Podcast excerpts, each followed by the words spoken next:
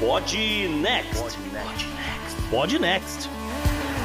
Fala galera, vamos aqui para o episódio 118 do Pod Next. Tô eu, JP, ilhado dentro do meu quarto. Salve ouvinte, salve JP e aspas. A força de uma nação deriva da integridade de suas moradias. Confúcio. Olha aí, tá bonito. Bom, hoje tô só eu e você, Gustavo, mas a gente tem um bocado de coisa para falar. Então vamos embora pro programa. Bora pro programa, JP. No Podnext dessa semana, nossos hosts embarcam numa viagem junto da presidenta do Congresso, Nancy Pelosi, para entender as relações entre Estados Unidos e Taiwan. Mas principalmente, qual o propósito dessa viagem maluca? Demais destaques ficam por conta de uma personalidade peruana. Adivinhe quem? No bizarro tem malandragem no Texas. O Vitor Mendonça volta para falar sobre keynesianismo e inflação no bloco da economia. Fique por dentro do mistério dos pauás da Nova Zelândia, além, é claro, do obituário, da agenda da semana e da dica cultural. Assinantes do Podnext Confidencial ainda terão acesso a dados da OMS quanto à vacinação no mundo, uma história família no Good Vibes, um follow-up envolvendo lobby no judiciário e como não poderia deixar de falar, o Florida Man. Se bem que essa semana poderia ser o Hacker Man, né? Ah, sei lá. E aí, bora pro programa?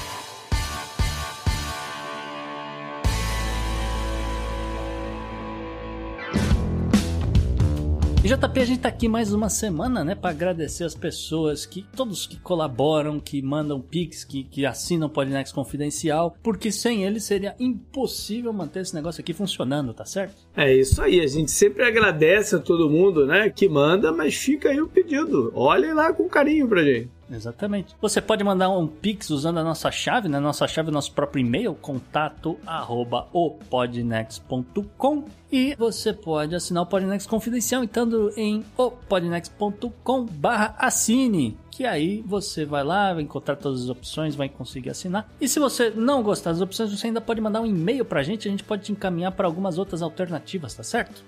Muitos caminhos de nos ajudar. Exatamente. E não se esqueçam de dar uma checada também no link do nosso tour espacial. Olha aí. Que é o primeiro de uma série de tours que a gente vai bolar aí ao longo do caminho. Esse tour vai acontecer, a gente já tem alguns participantes confirmados, mas temos 10 vagas para preencher no total. Então corra aí para se inscrever, aproveite, porque essa semana, as, as últimas simulações que a gente fez, o aéreo deu uma baixada de preço, o que é raro. Olha. No momento atual é raríssimo. Raríssimo. Então, dê uma corrida, vamos fechar logo, porque a condição tá boa para esse momento. Então, clica lá no uh, opodnext.com barra tour com T-O-U-R, tracinho espacial e vambora nessa viagem. Bora então, JP.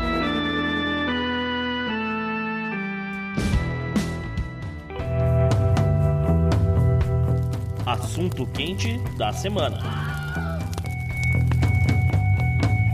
No final do ano passado, a gente fez um programa especial sobre Taiwan, aproveitando um momento de eh, em que estava se esquentando as conversas, as tensões em relação à ilha. E agora essa tensão subiu para a estratosfera. Sim. Né? A gente vai entender por quê mas antes disso, a gente vai dar uma passada numa parte mais histórica, um pouco diferente do que a gente fez naquele outro programa, mas pela visão americana da história de Taiwan, né, Gustavo? É, mais ou menos isso. Na verdade, assim, no outro programa que a gente gravou, JP, a gente ficou na, na parte mais histórica da, da história mesmo, né? De como surgiu Taiwan a, é, e o relacionamento deles com a China, esse tipo de coisa. Hoje a gente vai focar nas relações bilaterais entre os Estados Unidos e Taiwan, que é uma outra parada. Uhum. Uma outra parada. Então, a gente tem que dizer, por exemplo, as relações bilaterais entre Taiwan e Estados Unidos se dividem basicamente em duas etapas, tá certo? A primeira seria a, a relação Japão-Estados Unidos, quando o Japão estava ocupando a ilha de Taiwan, durante justamente o domínio colonial japonês. E a gente depois pula para as relações China e Estados uhum. Unidos, né? Começando ali por volta do governo liderado pelo Kuomintang, né? que era o Partido Nacionalista Chinês, que antes deles se retirarem para Taiwan, suas ilhas vizinhas, etc., parte do resultado aí da Guerra Civil Chinesa. Então, a gente começa essa história ali por volta de 1911, Taiwan sob o controle japonês ali, logo depois da Revolução de Xinhai, que justamente derrubou a dinastia Qing, né? A administração uh, William Taft, né, que era então presidente, ele vai reconhecer como governo da República da China apenas a ilha ali de Taiwan, porque o, o resto do, da China ainda não estava unificado. Então, você não tem como reconhecer esse governo do, do que hoje, né, seria a República Popular da China. Né? Então, ele chama de República da China só a ilha. E os Estados Unidos, inclusive, vão estabelecer um consulado na ilha de Taiwan que vai ficar aberto até 1941, quando então os Estados Unidos vão declarar guerra ao Japão. E aí não tem jeito, né? Você vai fazer guerra com outro país, não tem como manter aberta ali uma, um consulado, uma embaixada, etc. Então você vai, fecha e acabou, tira todo mundo dali. Uhum. Mas, assim, mesmo com a declaração de guerra, os Estados Unidos não vão reconhecer Taiwan como parte da China mesmo, né? Da China continental, não sei como é o melhor de, de falar. E isso foi um problema, porque isso acaba irritando justamente o, o governo do Chiang Kai-shek, que estava na onda de unificar a coisa toda. Bom, aí como a gente falou, tem toda a Segunda Guerra Mundial, etc. Aí a gente entra no governo Truman, JP. Uhum. O governo Truman, que estava de olho na, na guerra na Península Coreana, e ele vai mobilizar ali recursos militares e econômicos para Taiwan. Então começa a entrar um monte de dinheiro ali em Taiwan, um monte de investimento americano, começa uma, uma grande abertura de fábricas e assim por diante. Porque o, o Truman, ele tinha medo, na verdade, que a Coreia do Norte fosse invadir uhum. Taiwan.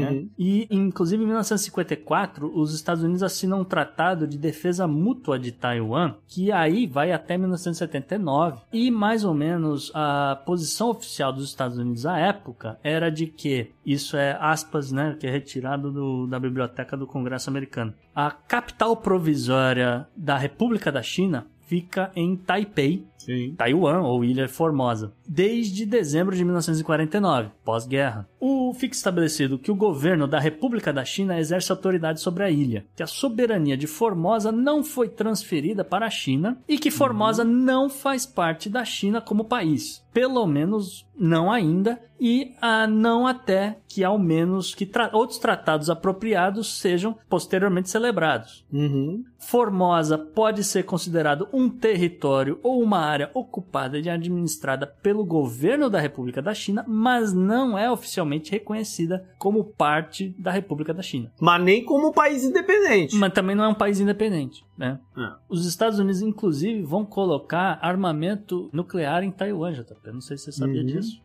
mas os Estados Unidos começam a colocar armamento nuclear em Taiwan que só vai ser removido lá em 72, quando o Nixon falou: Acho que isso não vai prestar. Vamos tirar esse negócio daqui, vamos limpar esse negócio uhum. aí de, de, de, monte de, de míssil nuclear espalhado pelo mundo e tal. Foi quando começou também uma aproximação dos Estados Unidos com a China. Sim. Que não existia relação e ela passou a acontecer muito por conta do Kissinger, né? Que era um defensor dessa aproximação. É um aceno, né? É uma cena. Olha, uhum. você tem um monte de míssil nuclear apontado para você, eu vou tirar daqui e a gente conversa. Pode ser, né? Você fica mais à vontade para conversar comigo. É uma coisa assim. Uhum. Bom, enfim, aí a gente vai dar um outro salto, né? Que foi o seguinte, né? Os Estados Unidos estavam de olho aí no rompimento entre China e União Soviética, que foi lá ter o seu auge por volta de 1979. E aí, os Estados Unidos fecham a embaixada de Taipei e vão abrir a embaixada em Pequim.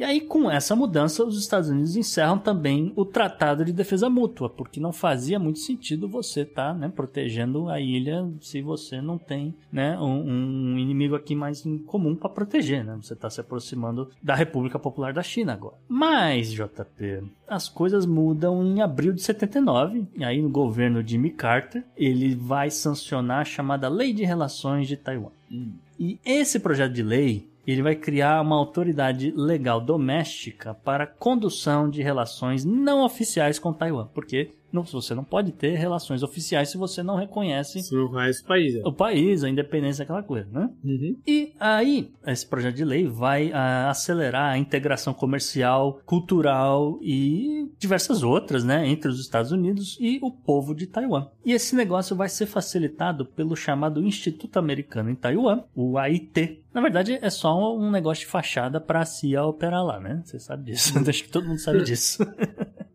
Mas assim, of- oficialmente é uma corporação privada sem fins lucrativos. Ok. O Instituto Americano em Taiwan vai ter uma sede também em Washington, né, DC, e vai ter alguns escritórios em Taipei e Kaohsiung, e vai ter poder para emitir vistos, vai poder aceitar pedido de passaporte, vai poder prestar assistência a cidadãos dos Estados Unidos que estejam morando em Taiwan. Ou seja, quase que como um- uma, uma, situação de uma embaixada normal. Exato. né? Só o nome que não é. Só nome que não é, e é por isso que tem uma galera da CIA ali dentro, porque a gente sabe que todo consulado, embaixada americana tem Uhum. uma galera da CIA dentro, né? Uhum. E, se isso não fosse suficiente, o projeto de lei acabou eh, ajudando a estabelecer uma outra organização, uma organização agora pelo lado de Taiwan, JP, que foi Uhum. o Escritório de Representação Econômica e Cultural de Taipei, nos Estados Unidos, o TECRO. E essa entidade, né, ela vai ter sede em Taiwan, ela vai ter uma filial representativa em Washington DC e mais uns 11 escritórios econômicos e culturais de Taipei, que vão estar aí ah, espalhados nos Estados Unidos continental e na ilha de Guam. A lei de relação de Taiwan, ela vai continuar a fornecer a chamada base legal para o relacionamento não oficial entre Estados Unidos e Taiwan. E ele vai consagrar esse compromisso dos Estados Unidos de ajudar Taiwan a manter a sua capacidade defensiva. E que, de novo, né, um, todo um, um- esquema é, de fachada para dizer, olha, Taiwan não é reconhecido, etc. Mas Taiwan vai, vai acabar operando como se fosse né, uma, uma, uma nação independente. E, inclusive, que é uma das coisas que a gente fala, né? Por mais que Taiwan não seja uma nação, etc., ela tem muito mais vantagens nessas relações bilaterais com os Estados Unidos que tem, por exemplo, o Brasil, que tem vários outros países, né? Porque Taiwan, ela tá na OTAN, ela é um aliado extra-OTAN, ah, né? Por exemplo, a Ucrânia não é, né? Isso é uma das coisas que a gente já falou, né? E, e- e vai, e vai daí, né? Na década de 80, o governo Reagan, ele vai pressionar e vai conseguir fazer Taiwan abandonar o chamado projeto Skyhorse. Né? O que, que era isso? Esse é um. É, pouca gente fala sobre esse assunto, mas é- é- ele, é, ele é importante, porque Taiwan sempre teve essa coisa de, de ter uma mão de obra muito qualificada e muito barata. Né? Eu não sei se parte de influência do, da- dos tempos lá de Japão fez a galera ser assim, ou quando o- a, a população imigrou, etc., os caras falaram: não, a gente tem que se adaptar, a gente tem que ser assim, etc. Mas o fato é que é uma mão de obra qualificada e barata. E Taiwan deu na telha de fazer um projeto que eles batizaram de Skyhorse, que eles estavam desenvolvendo a sua própria bomba nuclear. E o Skyhorse era um projeto de míssil balístico com capacidade para atingir toda a área entre Xangai e Xinjiang. Então, basicamente toda a República, né, a República Popular da China. E aí o Reagan falou: vai dar ruim, para com isso.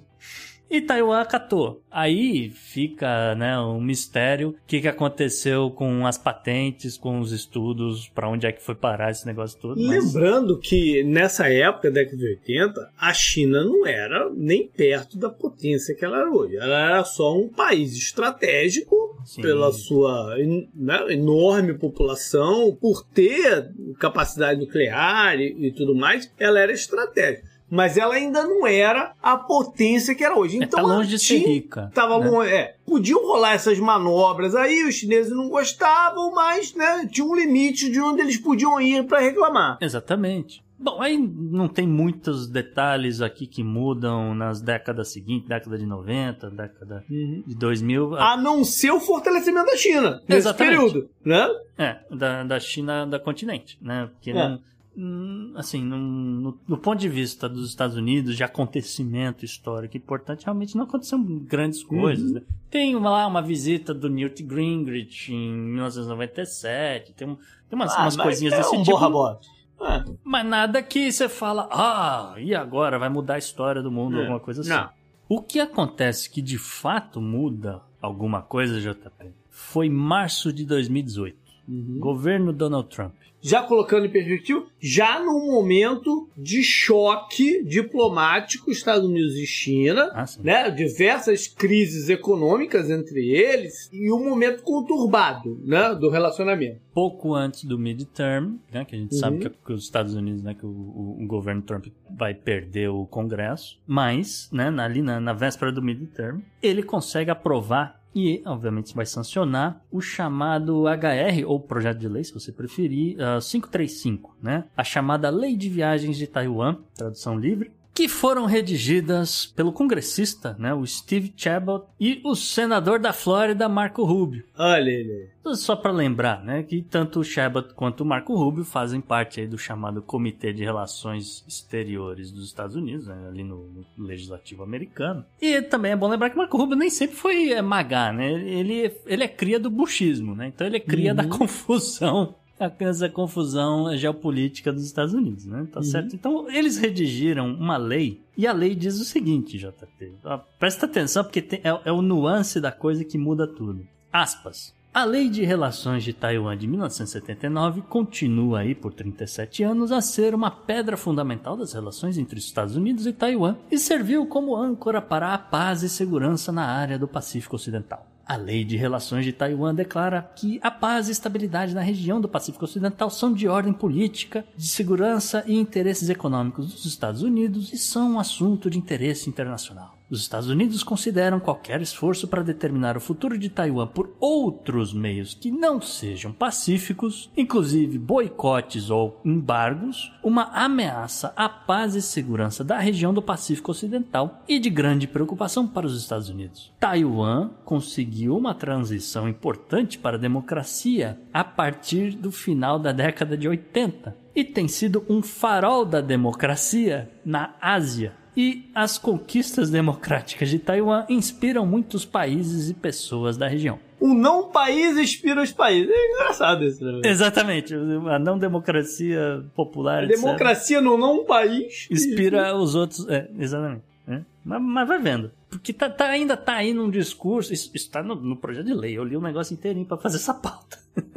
mas uhum. aí, justamente, vem o pulo do gato, né? Vem o textinho ali no final. E o textinho no final diz o seguinte: Visitas a um país por membros do país, aliás, ênfase nesse país, né? Visitas a um país por membros do gabinete dos Estados Unidos e outros funcionários de alto escalão são um indicador da amplitude e profundidade dos laços entre os Estados Unidos e tal país. Novamente ênfase no país. Desde a promulgação da Lei de Relações de Taiwan, as relações entre os Estados Unidos e Taiwan sofreram de comunicação de alto nível insuficiente devido a autoimpostas restrições que os Estados Unidos mantêm em visitas de alto nível com Taiwan. Então essa ideia de que, olha, não pode ter visita oficial, você pode ter uma visita não oficial. Né? Você pode mandar aí o secretário de Estado fazer uma visita lá, bater um papo, mas não, não é. Ele está de férias, né? Alguma coisa assim. uhum. assim. Aí, né, a lei diz o seguinte, né? Com tudo isso em mente, fica permitido que funcionários de todos os níveis do governo dos Estados Unidos viajem a Taiwan para conhecer seus colegas, é, né, os cargos equivalentes taiwaneses, a qualquer momento em caráter oficial. Aí já é uma mudança. Já é uma grande mudança, porque, é. né, como a gente falou, era restritivo, não acontecia nunca. Um, e de fato nunca aconteceu. Fica permitido que funcionários taiwaneses de alto nível entrem nos Estados Unidos sobre condições respeitosas e se encontrem com funcionários dos Estados Unidos a qualquer momento em caráter oficial. E por fim, né, os Estados Unidos devem incentivar o Escritório de Representação Econômica e Cultural de Taipei, que a gente pode chamar de embaixada, e qualquer outro instrumento estabelecido por Taiwan a realizar negócios nos Estados Unidos. Uhum. Que é basicamente falar, olha, é, a gente só não vai falar que vocês são países, mas agora, né, a gente tá tudo legítimo, entre aspas, né? A gente pode ir para aí, vocês podem mandar uns caras para cá, a gente vai negociar o que quer que seja e negócios irão acontecer, JP. Quer dizer, negócios continuariam a acontecer, né, na verdade. É só uma, uma, uma forma. É que não dava para você negociar em caráter oficial. Esse é que era o lance. Você Sim. tinha umas coisas por baixo de pano. Aqui uhum. eles vão fazer as coisas escancaradas. Sim. Né? É isso que é, que é o. E isso irrita a China profundamente. E a partir desse momento de 2018 para frente, os Estados Unidos vão colocar um caminhão de dinheiro em Taiwan. É muito similar esse esquema que os Estados Unidos fazem com a Ucrânia. Então você bota um caminhão de dinheiro no complexo industrial militar nos, do lado dos Estados Unidos, os caras vão fazer uma cacetada de arma, você vai pegar esse negócio todo e vai botar lá na Ucrânia, né? Então você tá botando né, um monte de dinheiro para girar a economia dos Estados Unidos. E depois a Ucrânia vai ficar devendo esse negócio para os Estados Unidos pro resto da vida, né? Sei uhum. lá como é que vão pagar, vão pagar com favor, o que quer que seja, né? É, então, os Estados Unidos começam a fazer a mesma coisa com Taiwan, mas lá em 2018. Tá? Então, por exemplo, em setembro de 2018, JP, uhum. os Estados Unidos vão mandar 330 milhões de dólares em peças e equipamentos para a manutenção das forças aéreas de Taiwan. Uhum. Logo depois, julho de 2019, os Estados Unidos vão mandar tanques, o M1A2T Abrams, que é o mesmo tanque que os Estados Unidos estão testando lá na Finlândia, na Finlândia que está aí às vésperas de, de entrar para a OTAN, né? Os Estados Unidos vai mandar mísseis Stinger e vai mandar também diversos outros equipamentos. O valor total que foi anunciado era cerca de 2,2 bilhões de dólares para Taiwan. Em maio de 2020, os Estados Unidos vão aprovar a venda de pelo menos 18 torpedos pesados, né, uma categoria de, de torpedo, que é de um, uma categoria inclusive mais avançada, né, são os, os MK-48. Eles serão enviados para Taiwan em um acordo aí de mais 180 milhões de dólares. Uhum. Isso é maio, né, tá chegando no fim do governo Trump. Em outubro de 2020, os Estados Unidos vão aprovar a venda de 400 mísseis de cruzeiro antinavio, Jota. Uhum. E vão mandar também radares, vão mandar os lançadores móveis, rodoviários, aquela coisa toda, num valor total de 2,37 bilhões de dólares. Ou seja, em, em três anos, praticamente, os Estados Unidos já mandou mais de 5 bilhões de dólares uhum. em armamentos para Taiwan. E, bom, ali por volta de 2020, né, Estados Unidos e Taiwan vão uh, começar a realizar algumas visitas oficiais, nada que chama muita atenção, porque não é ninguém com muito poder, né? A gente sabe que o Mike Pompeo deu uma circulada lá por Taiwan diversas vezes, mas são algumas dessas visitas que acontecem agora sim, né? Depois de, pela primeira vez, né? Desde 1979, né? Que, que os Estados Unidos vai lá e manda alguém do governo, mas apesar de até então não era o alto escalão do governo, mas tá aí, né? Conversando, começando com as coisas e tal. E tem até uma anedota que é muito curiosa, JP, que aconteceu na verdade em 2019. Né? Taiwan fez, fez a mesma coisa, né? Foi mandar alguns representantes para os Estados Unidos, para Nova York, porque né, teria uh, algum tipo de, de reunião da ONU, esse tipo de coisa. E numa dessas reuniões da ONU, o, o, o consta né, que o Departamento de Estado do, dos Estados Unidos chegou a, a, a conversar com né, o galera equivalente né, de, de Taiwan e falou: não, a gente, o que, que a gente pode fazer para aumentar aí a nossa, nossa interação, né, a gente colaborar mais, não sei o quê. E a galera de Taiwan falou: olha, vocês podem parar de ignorar nossos e-mails, né? E né, uma, isso foi uma referência porque em dezembro de 2019 eles, Taiwan tinha mandado um e-mail pro, pro Departamento de Estado dos Estados Unidos, é documentação oficial, dizendo que olha, tem um, uma doença nova aqui que a a República Democrática está preocupada, que é, tá causando aí uma, umas doenças, muita gente tá pegando, tá, tá meio sério esse negócio, vocês deviam ficar de olho, viu? Hum. É, obviamente é Covid e os Estados Unidos ignorou esse negócio. E a, mas Taiwan não, Taiwan foi um dos lugares em que a Covid menos causou mortes e eles se prepararam para É, porque se fecharam, a população né, colocou máscara e, enfim, né, uhum. funcionou, vamos dizer assim. Mas toda essa grana, então, fazia parte do do, do, do, contexto lá de queda de braços Estados Unidos e China, né? É, econômica, queda de braço econômica, a gente já viu esse desenrolar aí durante os últimos anos. Mas entra o governo Biden. Sim. E com a mudança, eu particularmente, eu esperava uma melhor relação com a China. Isso não aconteceu. Óbvio que o período de pandemia atrapalhou muito as conversas, as prioridades eram outras e tal. E continua em aberto aí um, um acordo que eles possam fazer para regularizar a, a, relação. O fato é que agora a coisa esquentou ainda mais, né? E aí é que a gente vai entender o, o momento atual. Pois é, JP, porque aí a gente chega em agosto de 2022. A presidente do Congresso, aliás, a primeira presidenta do Congresso, Nancy Pelosi, 82 anos, terceira da linha de sucessão, alto Uhum. escalão do governo, de qualquer governo que fosse qualquer outro presidente, ela vai realizar uma viagem em caráter oficial para Taiwan. Ela é uma viagem para a Ásia, né? Uhum. Vários lugares da Ásia e que ela inclui Taiwan na- no roteiro. E diga-se de passagem, essa informação que de alguma forma vazou, né? Eu chamei a atenção Uhum. para isso nas redes sociais, porque normalmente, quando um, um, né, alguém fazia uma, uma viagem dessa, por exemplo, o próprio Mike Pompeo, o cara fala, ah, eu estava em Taiwan, aqui, ó, bati uma foto aqui com a presidente, pá, não sei o quê. O cara já estava no, no, no avião voltando, né? É. De alguma forma vazaram essa informação de que Nancy Pelosi estaria indo para Taiwan. Isso aí é um problema pro governo Biden ficar de olho e identificar quem é o, o delator, né? Vamos dizer assim. Ou eles mesmo vazaram. Ou eles mesmo vazaram de propósito. Ah, ah. E Nancy Pelosi se tornou a membro do mais alto escalão a pisar em Taiwan desde 1979. Então isso é histórico. Uhum.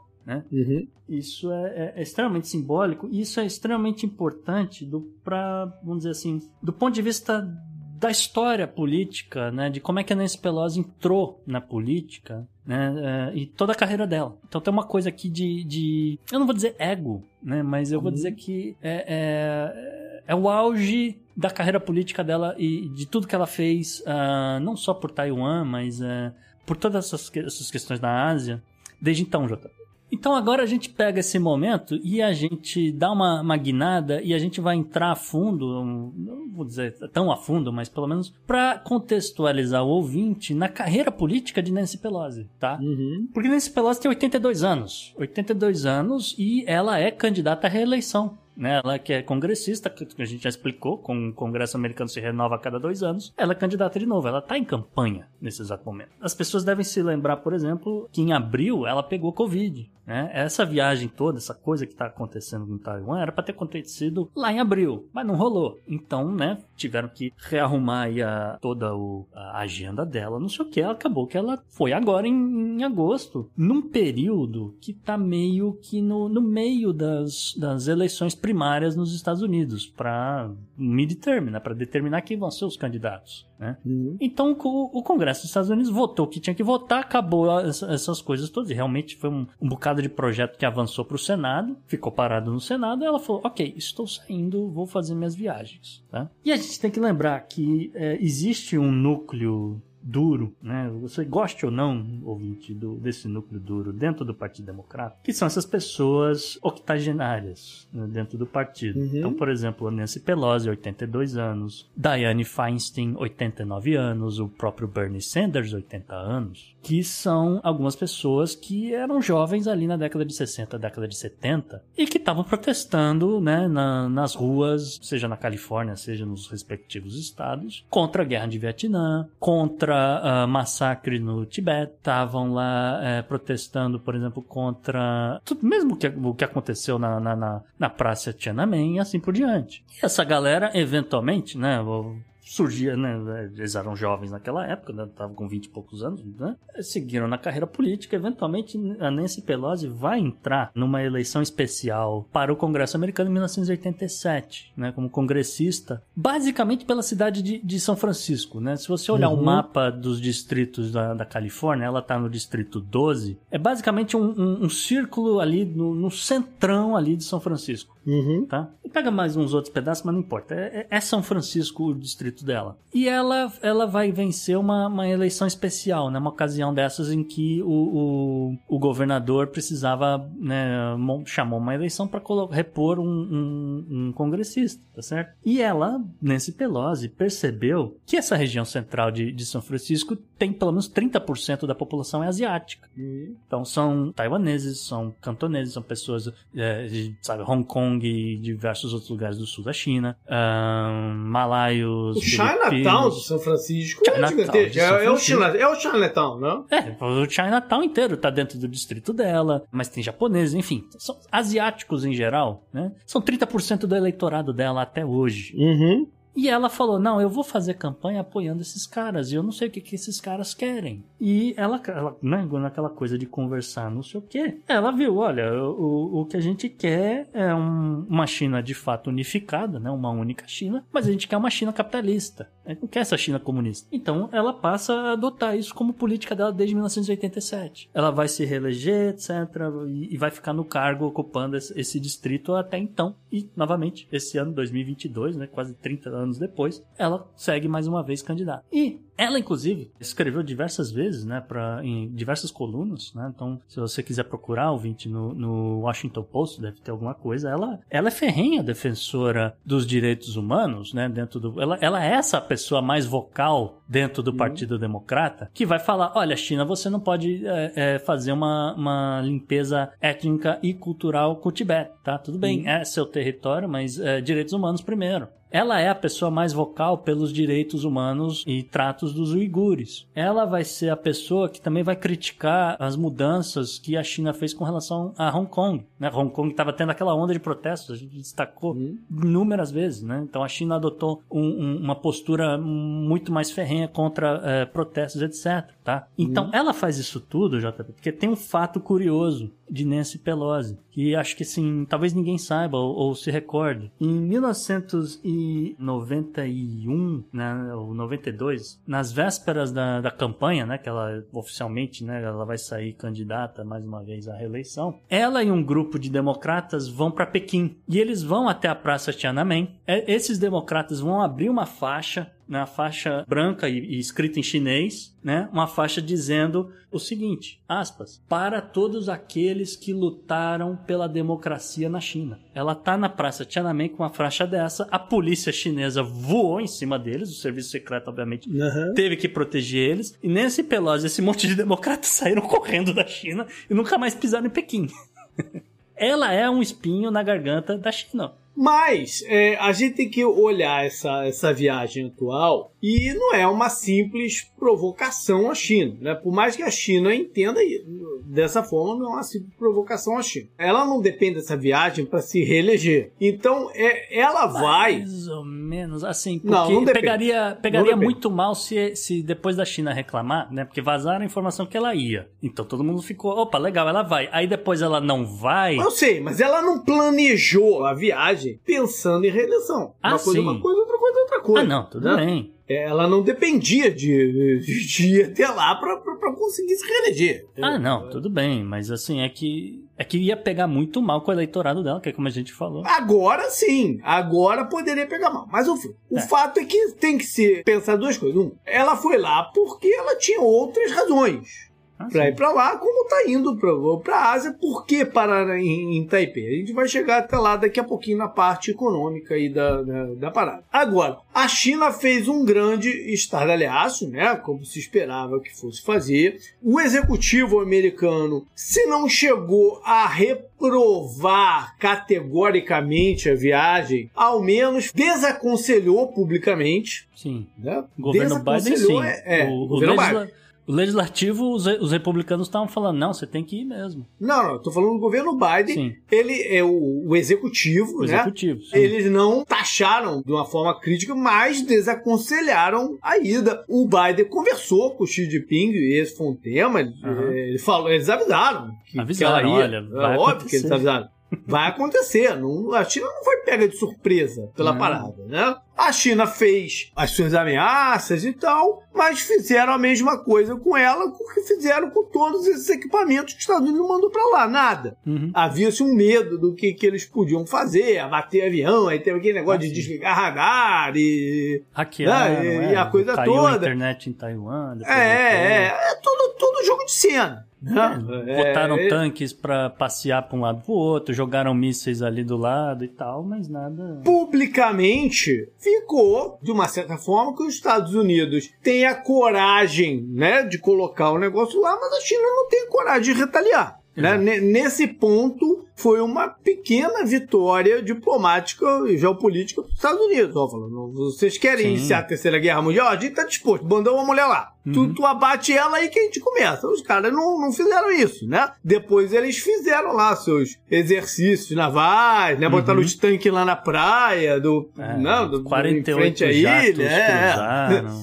Espaço é, aéreo. fizeram o seu show pós a saída dela. Sim. Né? Agora, a parada é o seguinte: tudo é resposta e contra-resposta, né? Parte do que os Estados Unidos fez e que a Nancy Pelosi está indo lá é porque a China tem atrapalhado muito a vida dos Estados Unidos economicamente. É, os Estados Unidos dependem muito de, de, da rolagem da dívida e um dos maiores financiadores disso é a própria China, que compra os títulos públicos americanos. A China não está comprando. Então os Estados Unidos está tendo a dificuldade de fazer essa rolagem nos juros que eles precisam. Ou seja, a China está influenciando economicamente os Estados Unidos, que está se mostrando um pouco nervoso na parte econômica. Na parte geopolítica, eles tiveram essa vantagem. Mas por baixo dos panos, a China está pressionando eles. É, e, e, então, e aí você está falando do, dessas questões de política e política econômica, né? Essa coisa de compra de título, mas existe uma chance de você desestabilizar um pouco a China, de fato, já que assim, uhum. a gente tem que lembrar, esse ano tem o vigésimo congresso do Partido Comunista Chinês. Uhum. Vai rolar uma eleição nesse, nesse congresso que pode determinar o futuro do Xi Jinping. Né? Eles podem manter ele no cargo ou podem, entre aspas, aposentar ele, né? Transformar uhum. ele no, num chairman, que ele basicamente vai virar assim uma figura mais. É, é... A gente fala que tem países que tem o primeiro-ministro e tem o presidente. O presidente é uma coisa um uhum. pouco mais figurativa. Apesar de que ele vai ter um bocado de influência, vai continuar tendo um bocado de influência, mas ele, é, em teoria, pode ser jogado para escanteio dessa, dessa forma se ele se mostrar uma pessoa ou um líder que nesse exato momento tá fraquejando. Tá é. certo? Então ele faz esse. Ele, ele ordenou esse, esse teatro todo que vazaram as imagens, etc. Justamente, é, não é nem tanto pensando em falar, vou, vou intimidar os Estados Unidos fazendo o que a Coreia do Norte é, faz. Não, é interno. É uma parada extremamente interna da, da é. China. É para mostrar pra, pra galera que, não, olha, como a gente é, é poderoso e forte. Né? Uhum. Então, é, existe essa, essa coisa, né? Novamente, como a gente falou, a, a Nancy Pelosi, ela talvez não tenha pensado exatamente nisso, mas ela é uma pedra no sapato do, desses caras por conta disso. E ela fala que a visita dela representa esse comprometimento dos Estados Unidos com seus aliados, ela representa que os Estados Unidos não vão tolerar esse monte de abusos de direitos humanos que a gente mencionou, e assim por diante. Ao mesmo tempo, como você disse, ela é a, a congressista representante de São Francisco. Isso. E quando a gente pensa em São Francisco, a gente pensa no Vale do Silício, a gente pensa em Big Techs, né? Uhum. E o que que Taiwan tem a ver com Big Techs? Taiwan, hoje, JP, ela fabrica 10% dos chamados semicondutores do mundo. Uhum. Mas, mais importante do que os semicondutores, Taiwan fabrica hoje 65% dos chamados chips mais avançados que obviamente vão parar em, em, tudo que é equipamento, computador, gadget, etc., uhum. que as pessoas conseguirem pensar, são os mais caros, etc. Quem tem o know-how, quem tem as patentes, quem estudou esse negócio todo, estuda as próximas gerações, inclusive, né? Uhum porque obviamente o, que está sendo comercializado hoje já é uma, uma, geração antiga do que os caras estão trabalhando, né? Então é, é, Taiwan, não é os Estados uhum. Unidos, não é outros Sim. lugares. E assim, só para as pessoas terem uma noção do, desses chips avançados, né? Taiwan tem 65%, o próximo país que tem mais um bocado é a Coreia do Sul, que tem só 15% e nenhum outro país chega a 10% do mercado. Uhum. Então, quem controla Taiwan tem acesso a essa tecnologia eh, que a gente chama de petróleo. É o petróleo do século 21. Né? Uhum. E como é que a China bota a mão nesses produtos? Como, como eles ah, adquirem esse produto? Ela compra de, de, de Taiwan, é, obviamente. Né?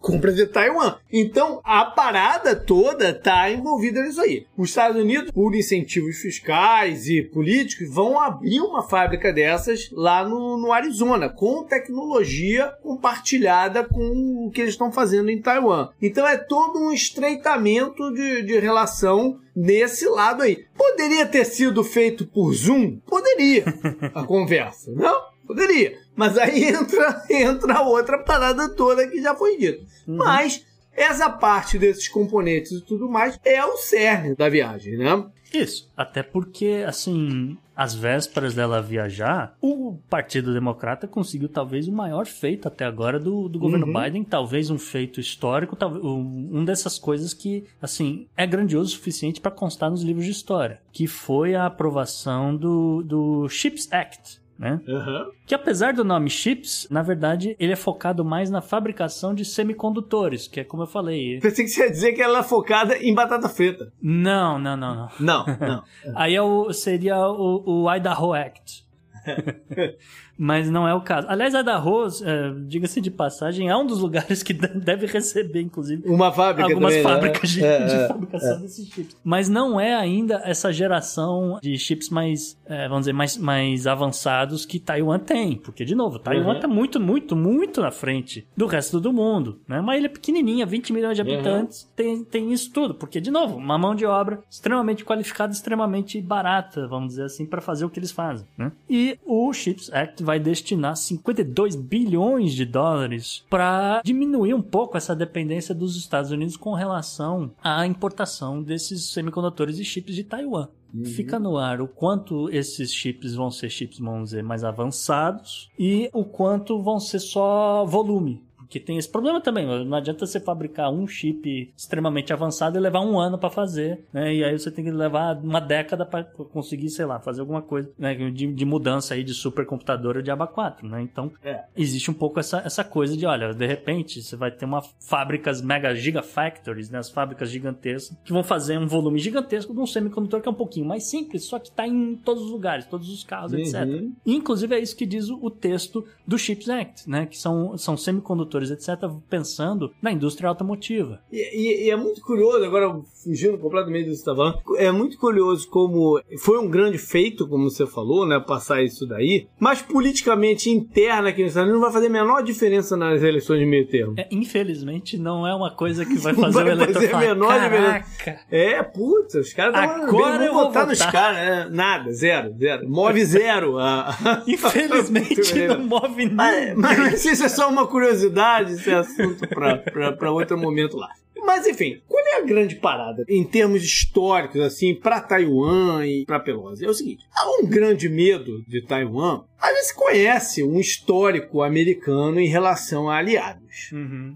Viram recentemente o que os Estados Unidos fez no Afeganistão, né? De sair de lá e abandonar a parada lá. Para os Estados Unidos vender Taiwan de volta para a China, se a China né, oferecer algumas vantagens, não um pensamento absurdo. Impossível, não diria, mas é uma chance É. em sei lá quantos milhões de acontecer. Mas ela existe. Não sei se era tanto assim, não. Entendeu? Se o- Os Estados Unidos se, se, se vê ecoado economicamente, pode liberar a China para Taiwan. O problema é que a Pelosi indo lá e com esses tratamentos dificulta um pouquinho isso acontecer. Uhum. Entendeu? Dificulta. O americano médio não tem a menor ideia do que é Taiwan. Ah, não ideia. sabe apontar no mapa. Não- Não sabe menor apontar no ideia. mapa, cara. Mas agora ele tá com Taiwan na cabeça, porque foi falado bastante em cima dele sobre a viagem da Pelosi e tudo mais. Né? Uhum. Entendeu?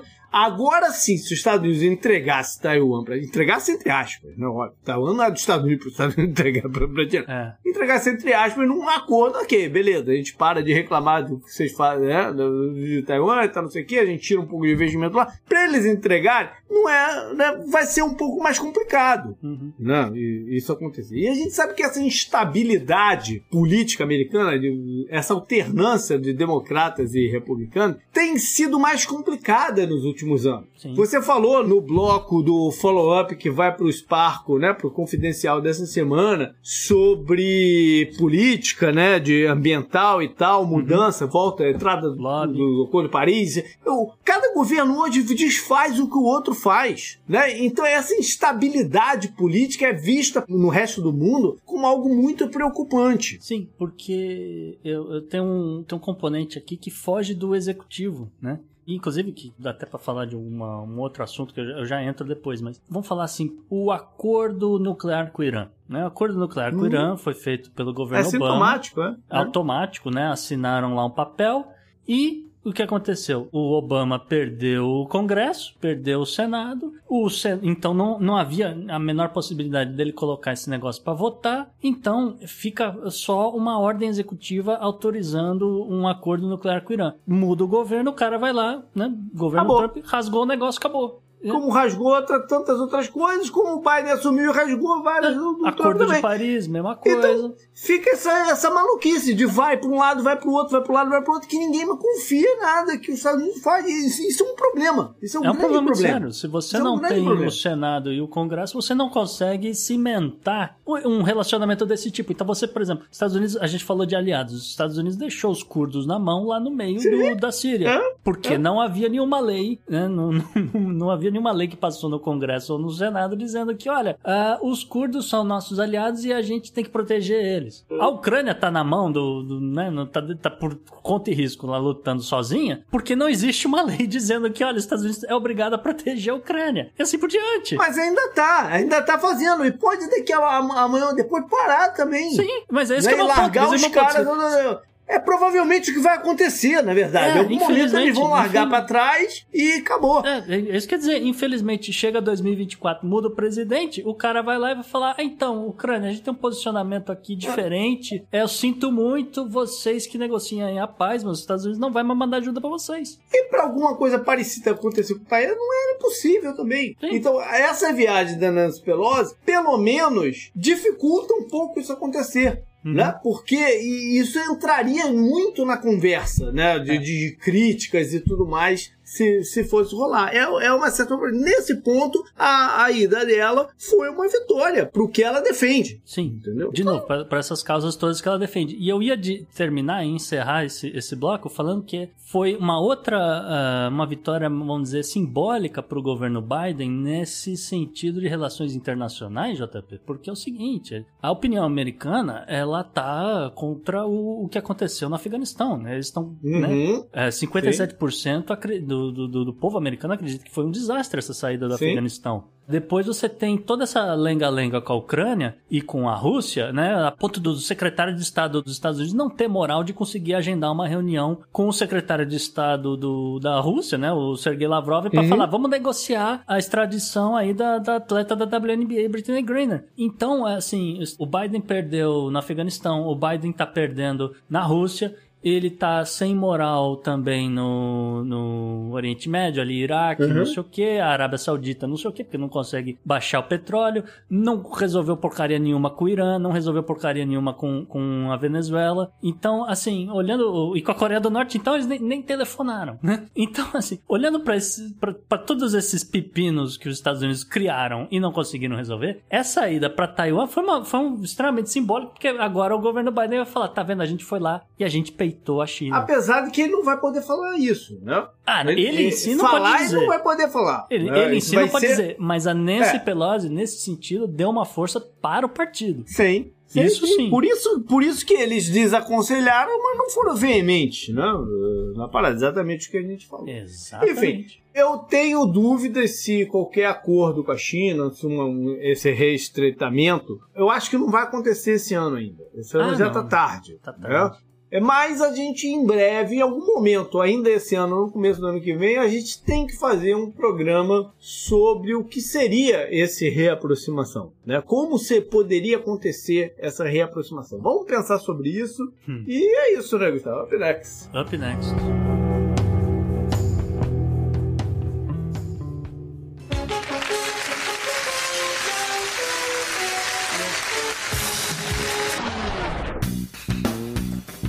Volta ao Peru com o personagem da semana. Pois é, JP, aspas. Estamos cheios de, de frases hoje no programa, né?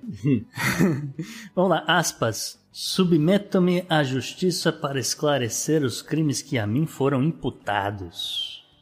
Frase dita pelo presidente peruano Pedro Castilho logo depois que o primeiro-ministro dele, o quarto, diga-se de passagem, o Aníbal Torres, largou o governo. Saiu do governo Uhum. ainda, né, o governo, aliás, o governo Pedro Castilho, que completou um ano agora no final de julho, Uhum. e teve esse pepino aí, mais um primeiro-ministro que vai ter que ser reposto. O fato é que assim, JP, o Pedro Castilho, nesse exato momento, está respondendo na justiça peruana por pelo menos cinco inquéritos, quatro por corrupção, conluio agravado ligado a obras públicas e tráfico de influência no Peru. Uhum. Pelas leis peruanas, ele não pode ser preso enquanto ele estiver no cargo de presidente. E nenhum desses crimes, né, conluio, corrupção, não sei o que, oficialmente configuram é, impeachment, né, crime de responsabilidade impeachment. Pelo menos no Peru. Uhum. Muitas pessoas apontam, né, que o, o Castilho ele deve usar aí essa oportunidade, né, já que tem que repor o primeiro-ministro, para fazer aí uma mini reforma ministerial, né, para tentar aumentar a, a, a, aprovação popular dele, porque tá, tá uma droga, tá? Uhum. Falando a verdade aqui, nu e cru aqui com o ouvinte, a aprovação do governo Castilho nesse exato momento é de apenas 19%.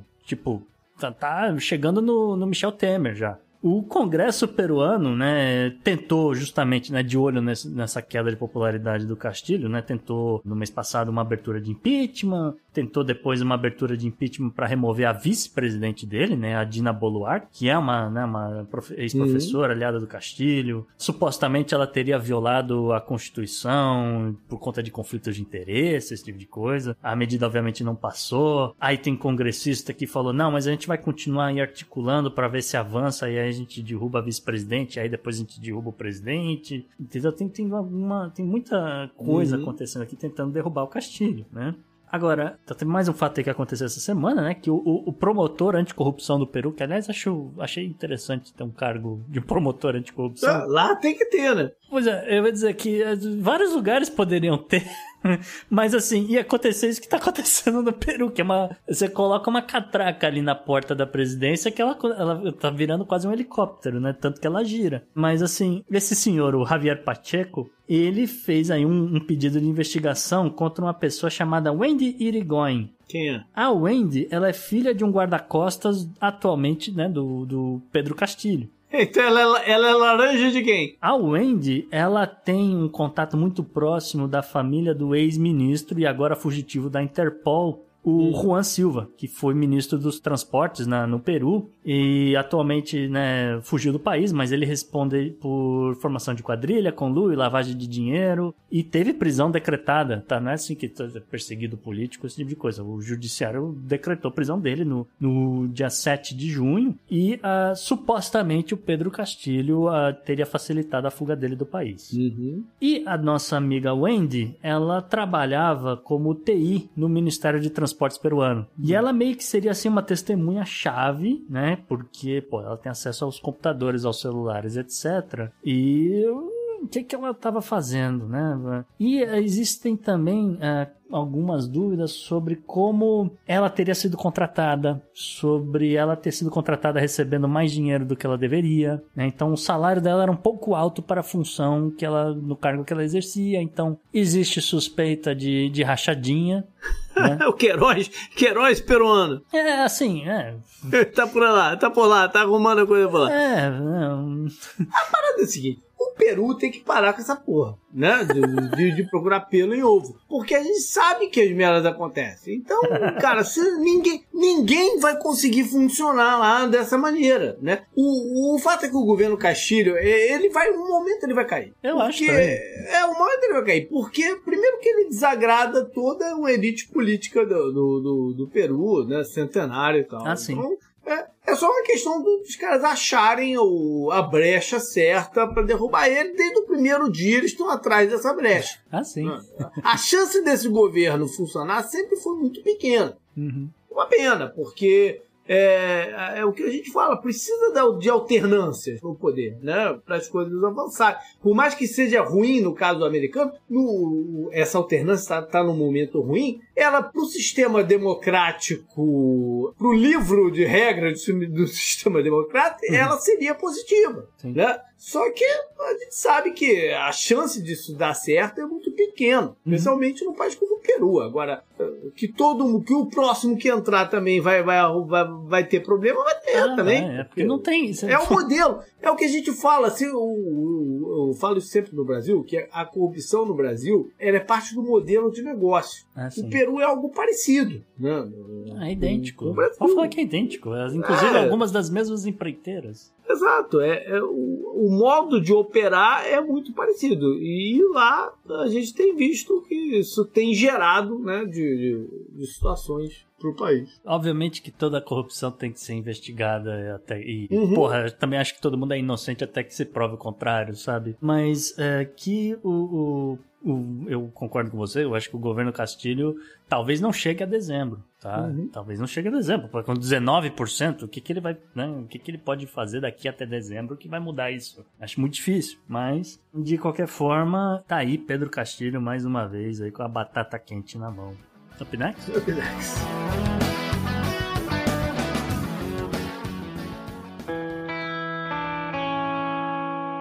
Economy. Economy. Economy. Economy. Economia mundial.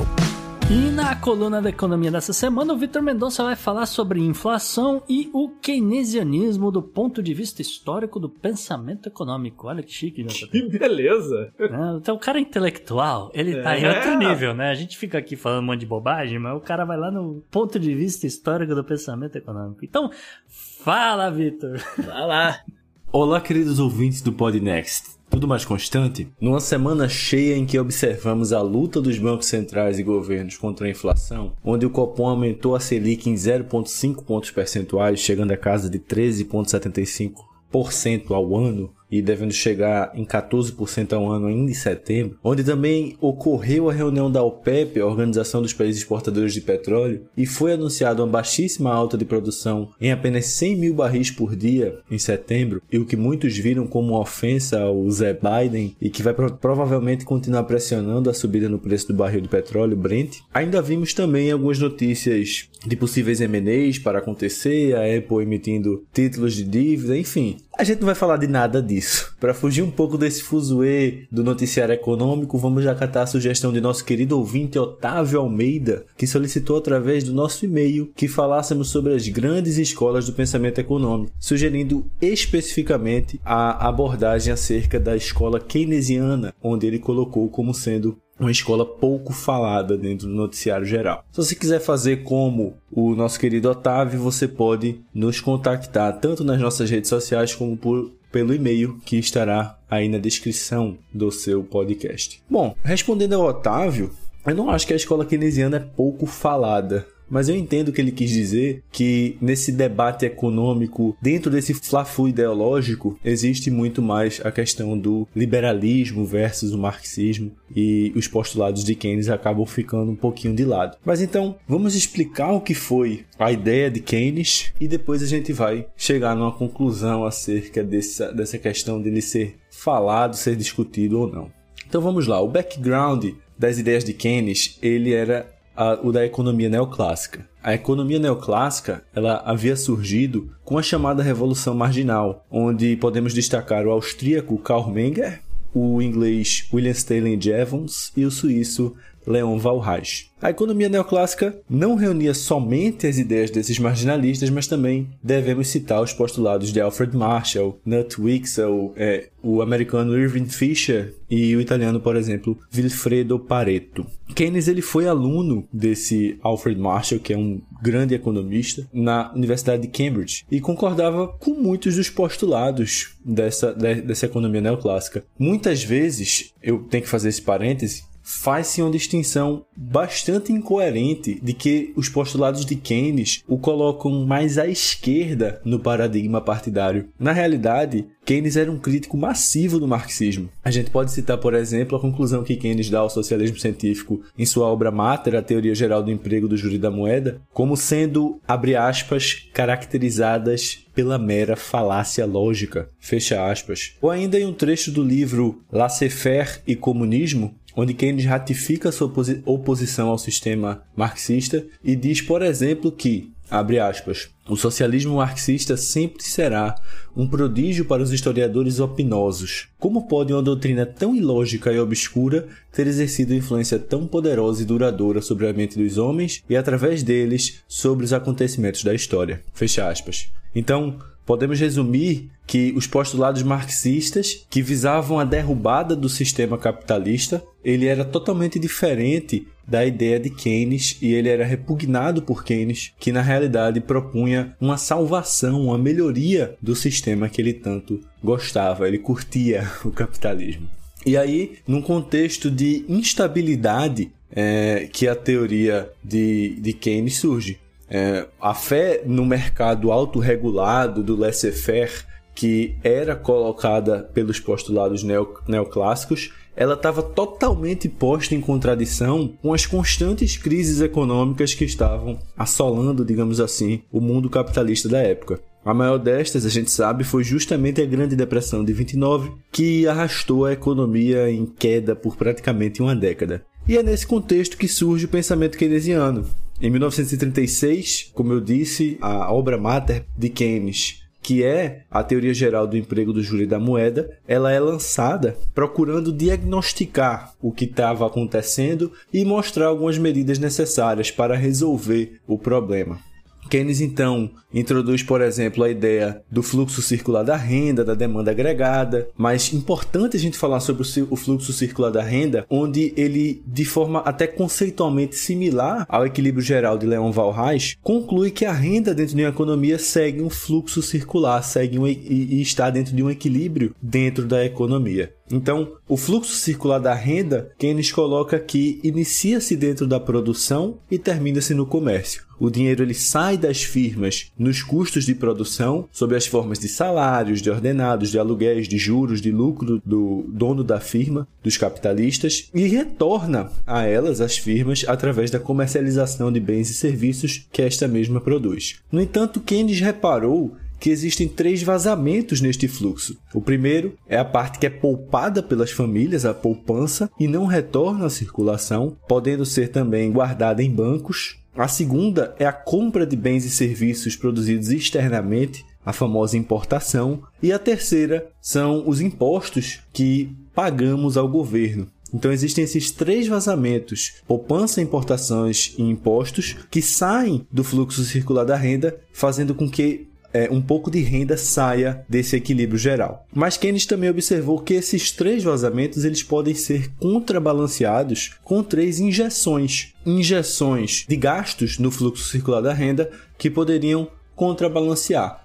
Então, por exemplo, para balancear a perda no vazamento do fluxo circular da renda com poupança, é, ocorre que as firmas que queiram aumentar a sua produção ou as famílias também que desejem financiar um bem de maior valor, eles podem recorrer aos bancos onde o dinheiro havia sido guardado na, no ato da poupança para financiar seus investimentos em bens de capital. E isso aí contrabalanceia é, aquela perda no vazamento da poupança. Em segundo lugar, para contrabalancear a renda perdida com importações, é, existe o fato de que as exportações, ou seja, a compra de bens e serviços de produção exterior à localidade, que são as exportações, elas podem balancear essa perda com importações no equilíbrio da chamada balança comercial. E por último, é, os governos eles utilizam esse, aquele dinheiro que foi arrecadado com os impostos para liquidar as obrigações estipuladas no seu orçamento. E se essas obrigações forem exatamente iguais ao que foi arrecadado, e se forem cumpridas essas obrigações dentro do mesmo sistema, ou seja, dentro da mesma localidade,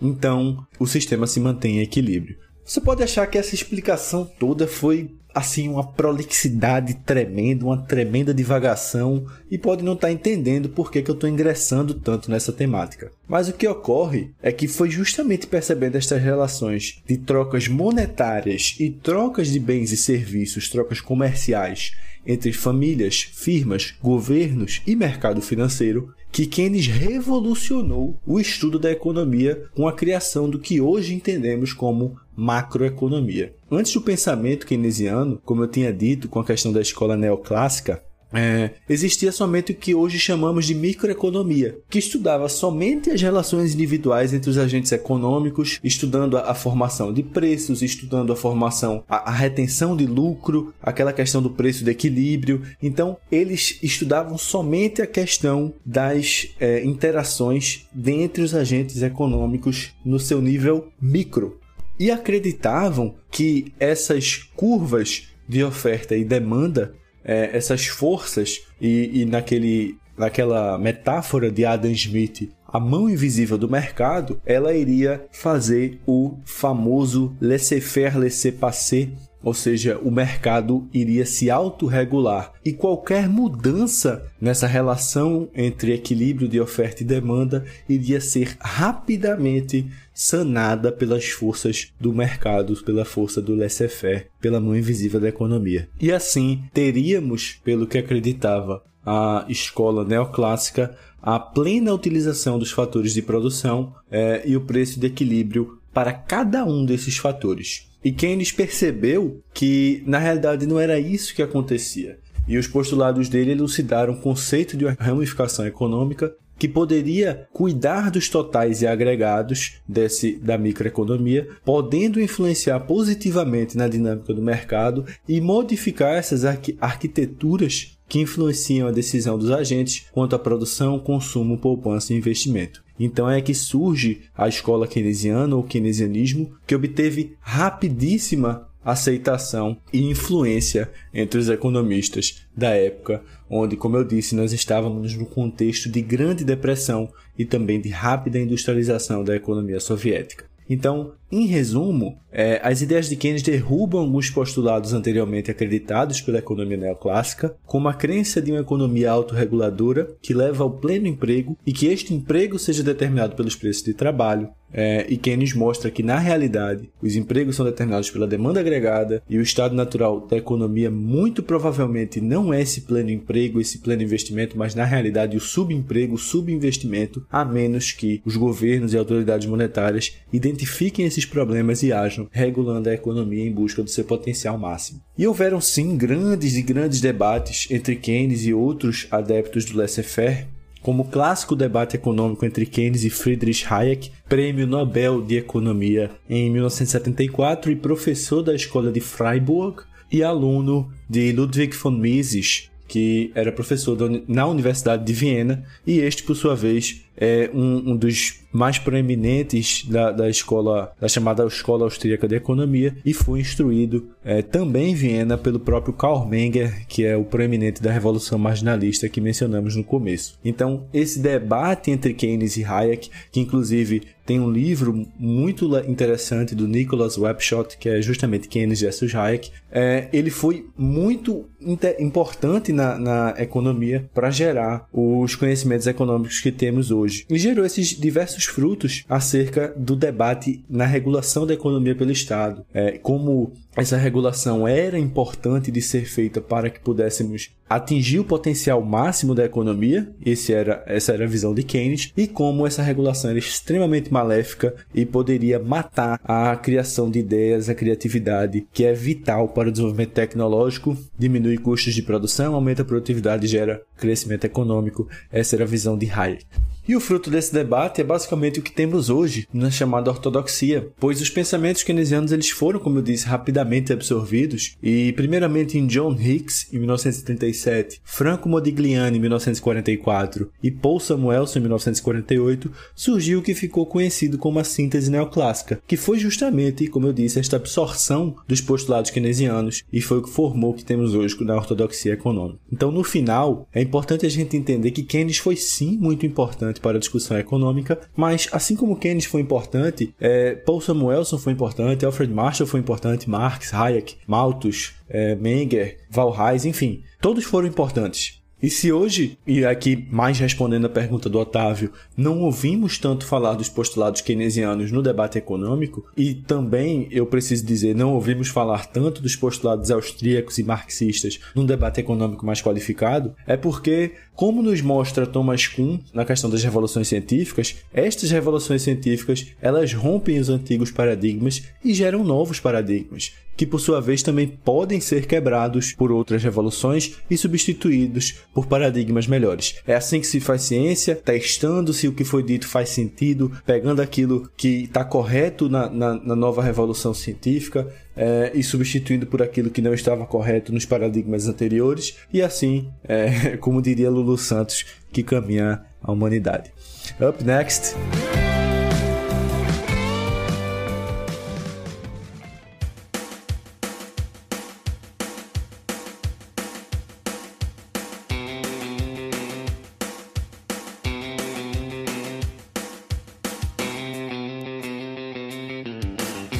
Bizarro volta ao Texas. Ah, não, o Texas de novo aqui, Gustavo. O que, é que esse cara arruma lá agora? Essa história, assim, ela é. Ela parece uma anedota e é extremamente curiosa e, e, é uma notícia péssima, na verdade. Porque olha só, JP. Bizarro, dessa semana, como você adiantou, vem do Texas, né? Logo depois que o gabinete do prefeito Sylvester Turner celebrou aí a proeza, o evento que foi uma promessa de campanha dele, inclusive, né? O, o evento chamado One Safe Houston Gun Buyback, né? Uma, um evento que recolheu e, e pagou, né, para as pessoas que foram entregar suas armas, consistiu em casa, etc., numa igreja grande, né? Uma, uma coisa lá de central de Houston, tá certo? A ideia é que você ia lá, entregava uma arma e recebia uma grana de volta. E a prefeitura de Houston, né, bateu aí um bateu a meta, né? Conseguiram coletar aí 845 armas de fogo, né, de diversos calibres, e chegou a distribuir aí quase 100 mil dólares em, em vouchers, né, para a população texana. Só que aí, JP, dias depois do evento, um, um homem, uma pessoa que não, não quis se identificar, postou nas, nas redes sociais dizendo que ele chegou a entregar 62 armas que ele hum. mesmo fabricou com uma impressora 3D. E ele recebeu 150 dólares por cada uma delas. Ou seja, ele, ele recebeu mais ou menos 9.300 dólares. É, e, assim, o cara foi lá, fabricou e entregou pro governo, tá certo? Uhum. E assim, essas armas em, fabricadas em impressoras 3D, né, são as chamadas as, as Ghost Guns, né, que é o, é o terror, é o terror hoje nos Estados Unidos, porque uma coisa são as armas legais vendidas, as armas que mais ou menos uhum. a galera sabe que existem, e obviamente que nesse momento é quase o dobro da população dos Estados Unidos, né? Essas, essas é, Ghost Guns, elas existem as, há milhares, né? Ninguém sabe o total e, bom, elas são letais, né? Sim. Elas são letais. Ela não tem o, ela não faz o estrago que outras armas fazem, mas elas são letais. Né? Ela não, não é, exatamente. Então, por exemplo, o governo, o governo Biden, o Departamento de Justiça, no, nos últimos meses, né, trabalhavam tentando restringir o acesso aos, aos kits, né, que são usados para fabricar essas Ghost Guns, né, e eles chegaram, inclusive, o governo federal chegou a recolher 20 mil dessas armas só em 2021, tá? Então, uhum. O, é, registros policiais dos Estados Unidos recolheram 20 mil. Então, se, se, eles recolheram 20 mil, provavelmente é porque existem umas 100 mil ou mais. Né? Ah, uma, muito uma, mais, muito uma, mais. Né? Então, enfim. E, obviamente, que os esquemas estão todos na internet, as pessoas conseguem baixar e fazer o que quiserem, tá certo? E, assim, só pra... A gente falou em 20 mil, mas, assim, em 2016, esse número não era, era tipo, 10 vezes menor, não chegava nem perto de, ah, de, de 10 mil. A tecnologia avançou também. Sim, e, enfim, né? Esse sujeito com essas 62 armas, ele não foi o único, né? Porque algumas outras pessoas uhum. tiveram essa mesma ideia, né? De falar, ah, vou lá, vou fabricar, entrego pra prefeitura, pego um dinheiro aqui e vou tomar cerveja, sei lá, vou fazer uma zoeira. e chegaram lá e, e, os funcionários começaram a achar estranho. Falaram, nossa, de repente, né? Tem tanta Ghost Gun, o que que tá acontecendo, né? E aí veio uma ordem da prefeitura dizendo que, olha, é, para de aceitar porque é, isso vai estimular a galera em casa a fabricar... Volta pra casa, volta pra casa casa com a arma, vai matar alguém. Exatamente, e foi exatamente o que aconteceu. A prefeitura mandou de volta essas pessoas com essas armas para casa e a prefeitura de Houston agora, em decreto oficial, disse que no, nos próximos eventos não vai mais aceitar armas fabricadas por impressoras 3D ah, nesses sim. eventos que ela pretende realizar. E, só para registro, né, cada arma dessa que foi impressa numa impressora 3D custa aproximadamente 5 dólares. Então os caras fabricavam 5 e vendiam 150 fazendo um trocadilho com a pauta quente, o negócio da China. É, up next.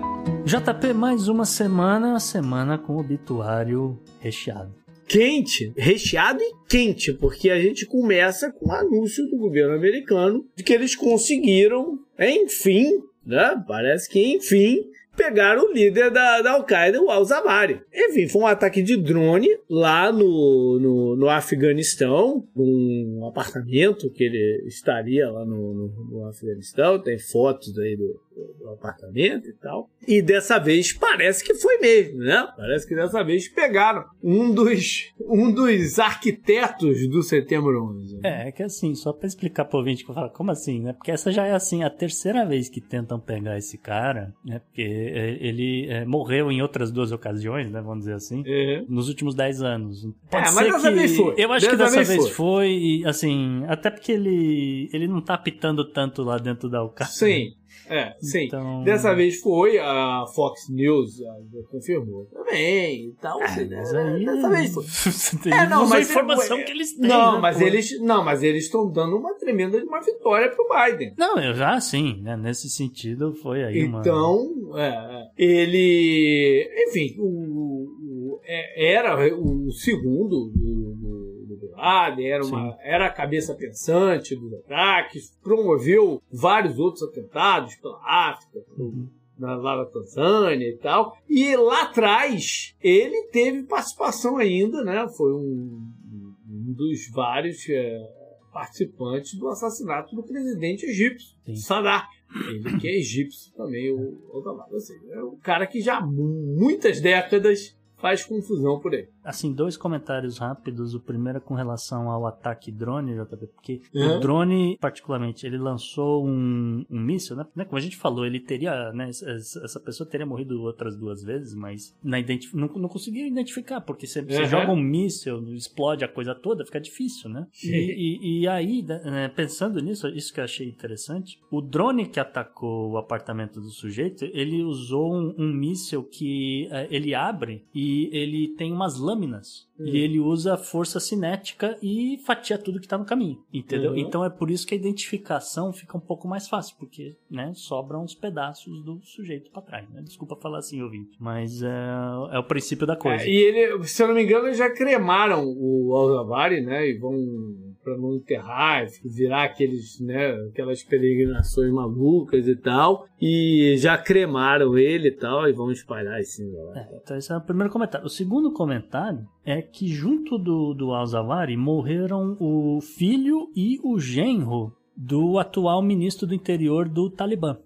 E uh, o Talibã disse que eles não faziam a menor ideia desse ataque. Eles não sabiam o paradeiro do Al-Zawahri, esse tipo de coisa. O governo Biden jura de pé junto, né, que, olha, não, sabia sim, sabia sim, sabia sim. A minha suspeita aqui, eu não sei de nada, CIA, NSA, vocês estão ouvindo aqui, eu não sei de nada, mas eu, eu, eu, eu, li algumas suspeitas, eu tendo a concordar com os caras que quem entregou, quem entregou onde estava o Al-Zawahri hum. foi o Estado Islâmico, foi o ISIS. Olha aí, olha aí. Tá? Então, treta, é, treta. treta porque, né, Estados Unidos se aliando ao ISIS. A ver, a ver se vai se confirmar nos próximos meses. É. O que que, o que que os Estados Unidos deu ao ISIS para os caras entregarem, ou, ou Daesh, para quem prefere que chame de Daesh, para os caras entregarem o líder da Al-Qaeda. Se não foi o Irã, enfim.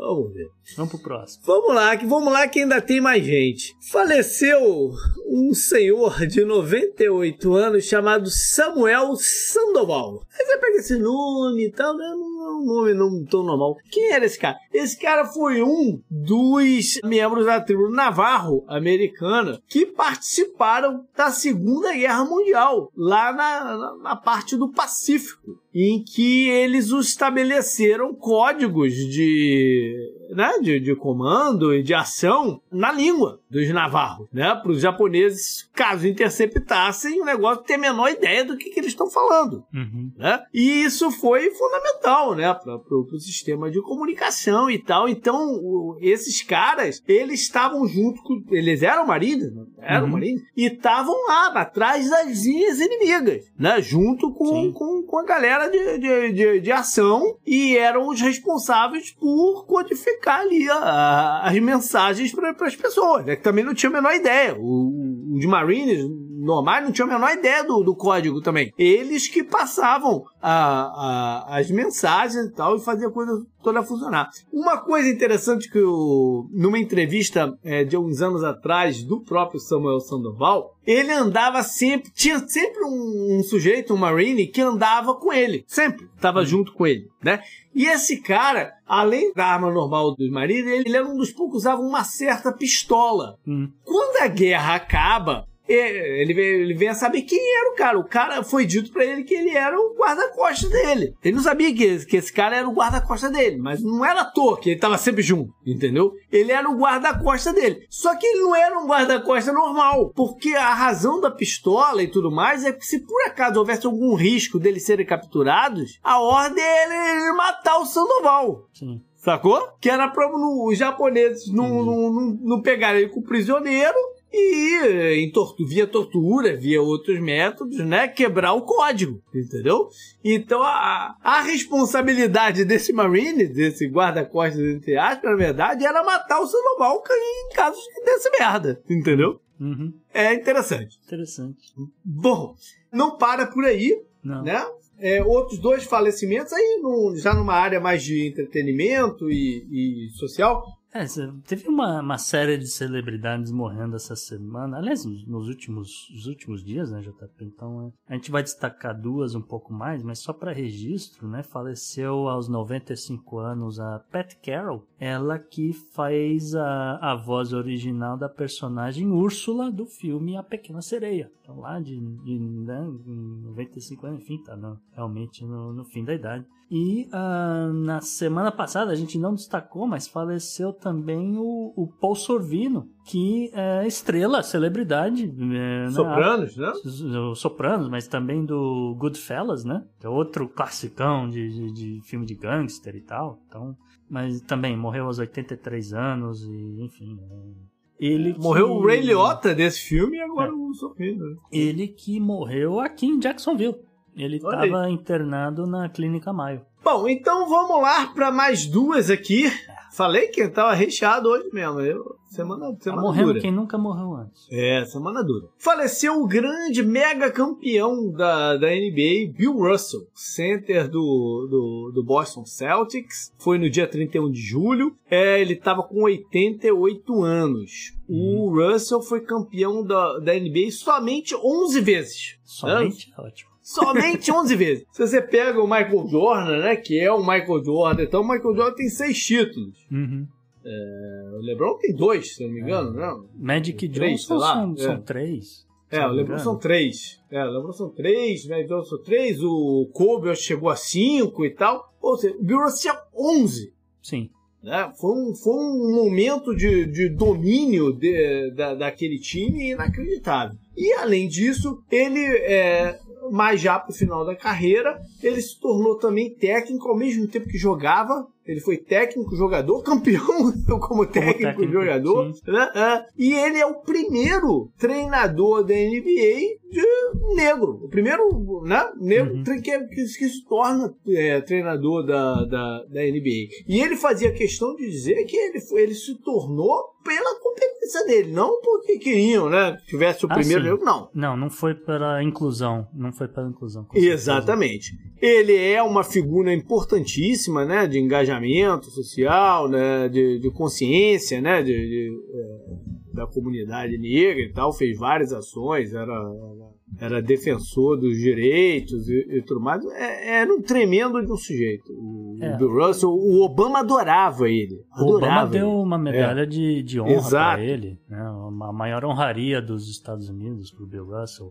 Alguns comentários rápidos, eu podia falar uhum. um bocado de coisas sobre o Bill Russell, porque realmente ele era extremamente fora da curva como pessoa e como uhum. atleta. Uhum. Recomendo que vocês busquem pelo livro do Bill Russell, porque vale muito a pena. Mas assim, ele é notadamente um, um cara que era extremamente fora da curva. Então, é difícil falar isso hoje quando você tem uma, um, um, vários, vários atletas extremamente fora da curva, no, no ponto de vista físico, uhum. como é o LeBron James, tá? Mas, pra época que o Bill Russell jogava, e se você olhar o semblante dele, franzino, etc., ele era um desses caras como o, o Pelé era um super atleta, entende? Ele, uhum. é, é, ele participou daqueles testes, né, na época, década de 60, década de 70, a galera tinha mania de fazer esses testes para ver se um determinado atleta poderia se sobressair em outros esportes, né? E a conclusão que, o, que os médicos, os, os, a galera né, chegou foi que, por exemplo, o Bill Russell, se não fosse atleta de basquete, ele seria pelo menos o número 2 do salto em altura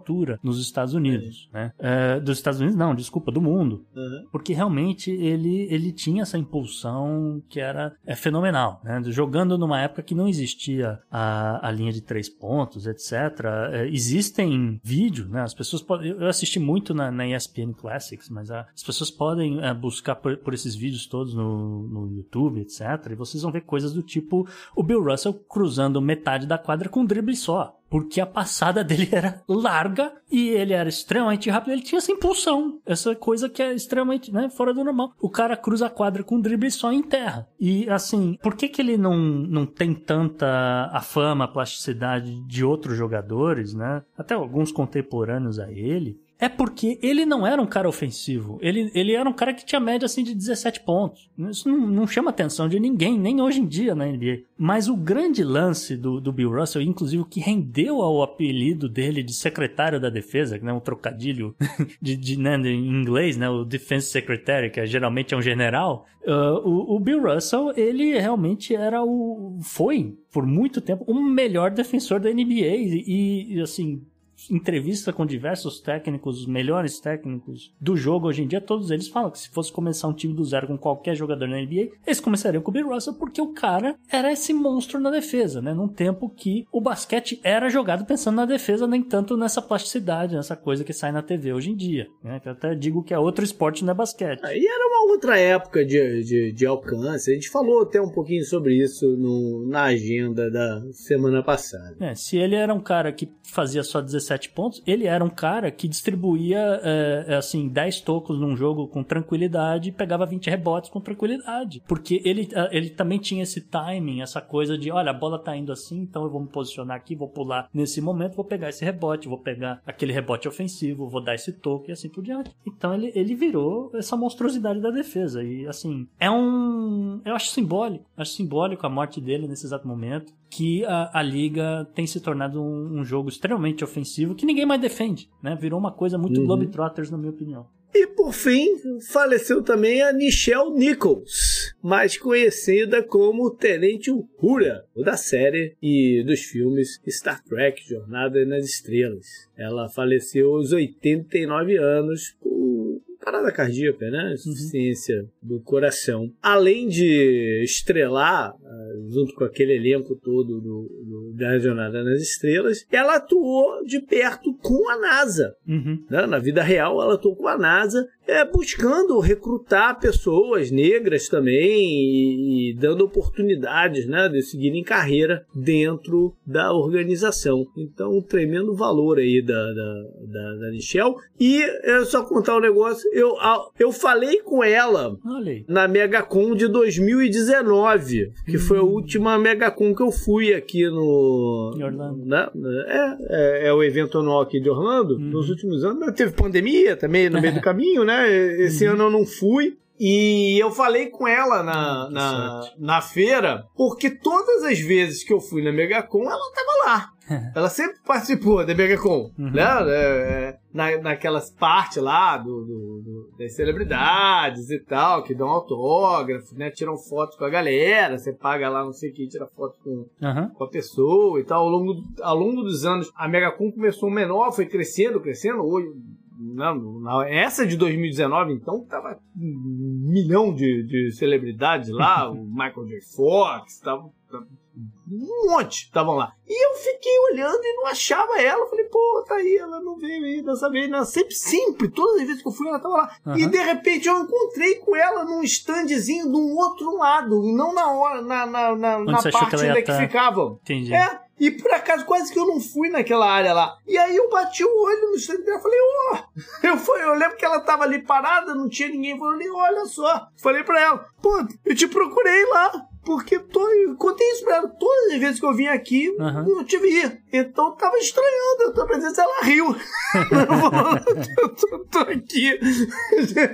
e aí eu segui, segui em frente. Boa memória sua, Mas assim, eu queria dizer assim, com relação a Michelle, né? Ela teve essa importância, né, que você falou, questão da NASA, esse engajamento social dela foi muito importante para várias outras atrizes é, afrodescendentes. Então, Também, por exemplo, é verdade. A, a, gente tem que dizer, por exemplo, a, a Whoopi Goldberg tá extrema, ficou extremamente arrasada com, com o falecimento da Michelle, porque a, a, a Whoopi Goldberg sempre disse, né, nos livros de memórias, nas entrevistas, etc., que a maior inspiração para ela se tornar atriz foi ver a Michelle Nichols na uhum. série do Star Trek. E ela falou: Nossa, é a primeira mulher né, negra que eu tô vendo aqui na, na televisão, que não é uma faxineira, né, que uhum. não, não é um, um, empregada doméstica, uma coisa assim, né, então ela, ela achou, pô, interessante, existe, né, um espaço para atores negros. E aí o Whoopi Goldberg se torna atriz, comediante, etc. E a, eu acho engraçado como é que são os, os ripple effects, né, os efeitos Ripples, a gente nunca sabe onde é que ele vai parar, né. Se uh, o, não existisse Michelle Nichols, talvez nunca existisse o Whoopi Goldberg, talvez nunca existisse a Lupita Nyong'o, que diz que a Whoopi Goldberg é a atriz que inspirou uhum. ela a querer virar coisa. Aí depois vem a Zoe Saldanha e assim por diante. Ou seja, sabe-se lá, né?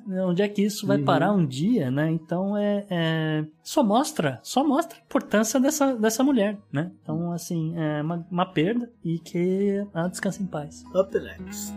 Up next.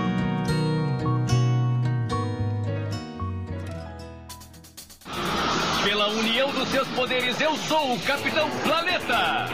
Vai, Planeta!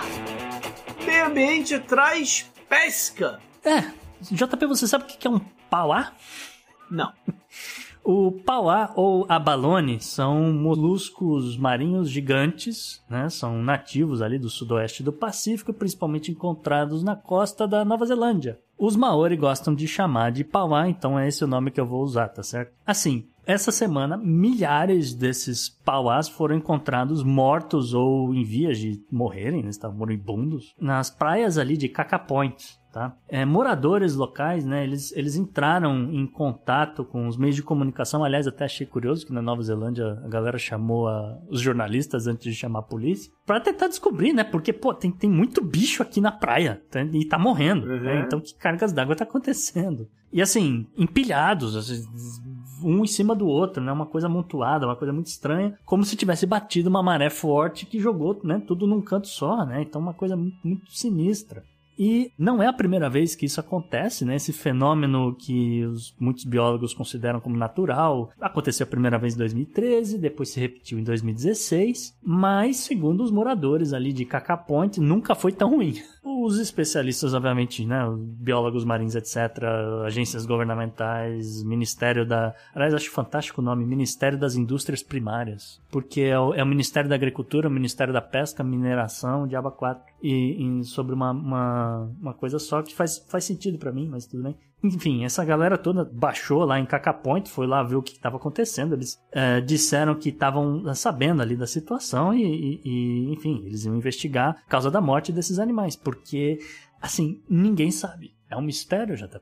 Há algumas suspeitas, a galera tem algumas hipóteses, né, que poderiam ser um, uma combinação de, de alguns eventos naturais, né? Então, por exemplo, o gerente regional uh, de pesca do, do Ministério da, eh, das Indústrias Primárias, né? O Garrett J, né? Ele, ele inclusive levou diversas amostras para testar para garantir que não foi veneno, não tem nenhum, nenhum composto químico, alguma coisa que, que foi parar nesses bichos. Mas ele diz que, por exemplo, o, o, os pauás eles não costumam se dar muito bem em água doce, né? E nos últimos nos últimos dias lá na Nova Zelândia, nessa região pelo menos, choveu um bocado bocado, né? Choveu um bocado, o, o rio transbordou, o rio avançou, né, sobre o mar, então pode ser que esse monte de, de moluscos, né, que estavam ali na, na área, ficou sobre uma água que não estava tão é, salgada, né, o suficiente para uhum. eles, e aí acabaram morrendo. Então, essa é uma das suspeitas, né, um, um transbordamento do, do rio, é, o rio de nome difícil, o rio, o rio Cluta, Acho que é assim que pronuncia. E aí,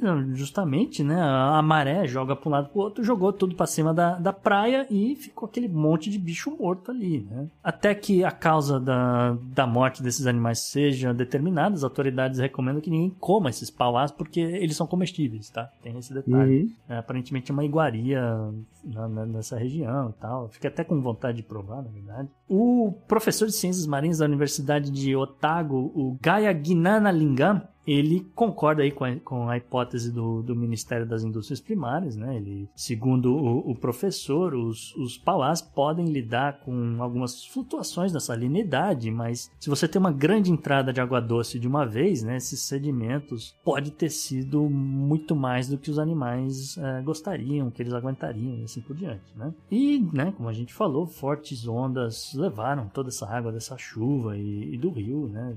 Desembocar ali no mar, etc. E realmente pode ter sido essa a causa da morte desses animais, mas até que se prove o contrário, o mistério continua, JP. É, vamos ver se isso tem um desfecho. Up next. Up next.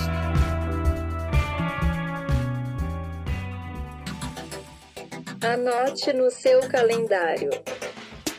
E JP, o que você traz aí na agenda da semana, agenda do passado?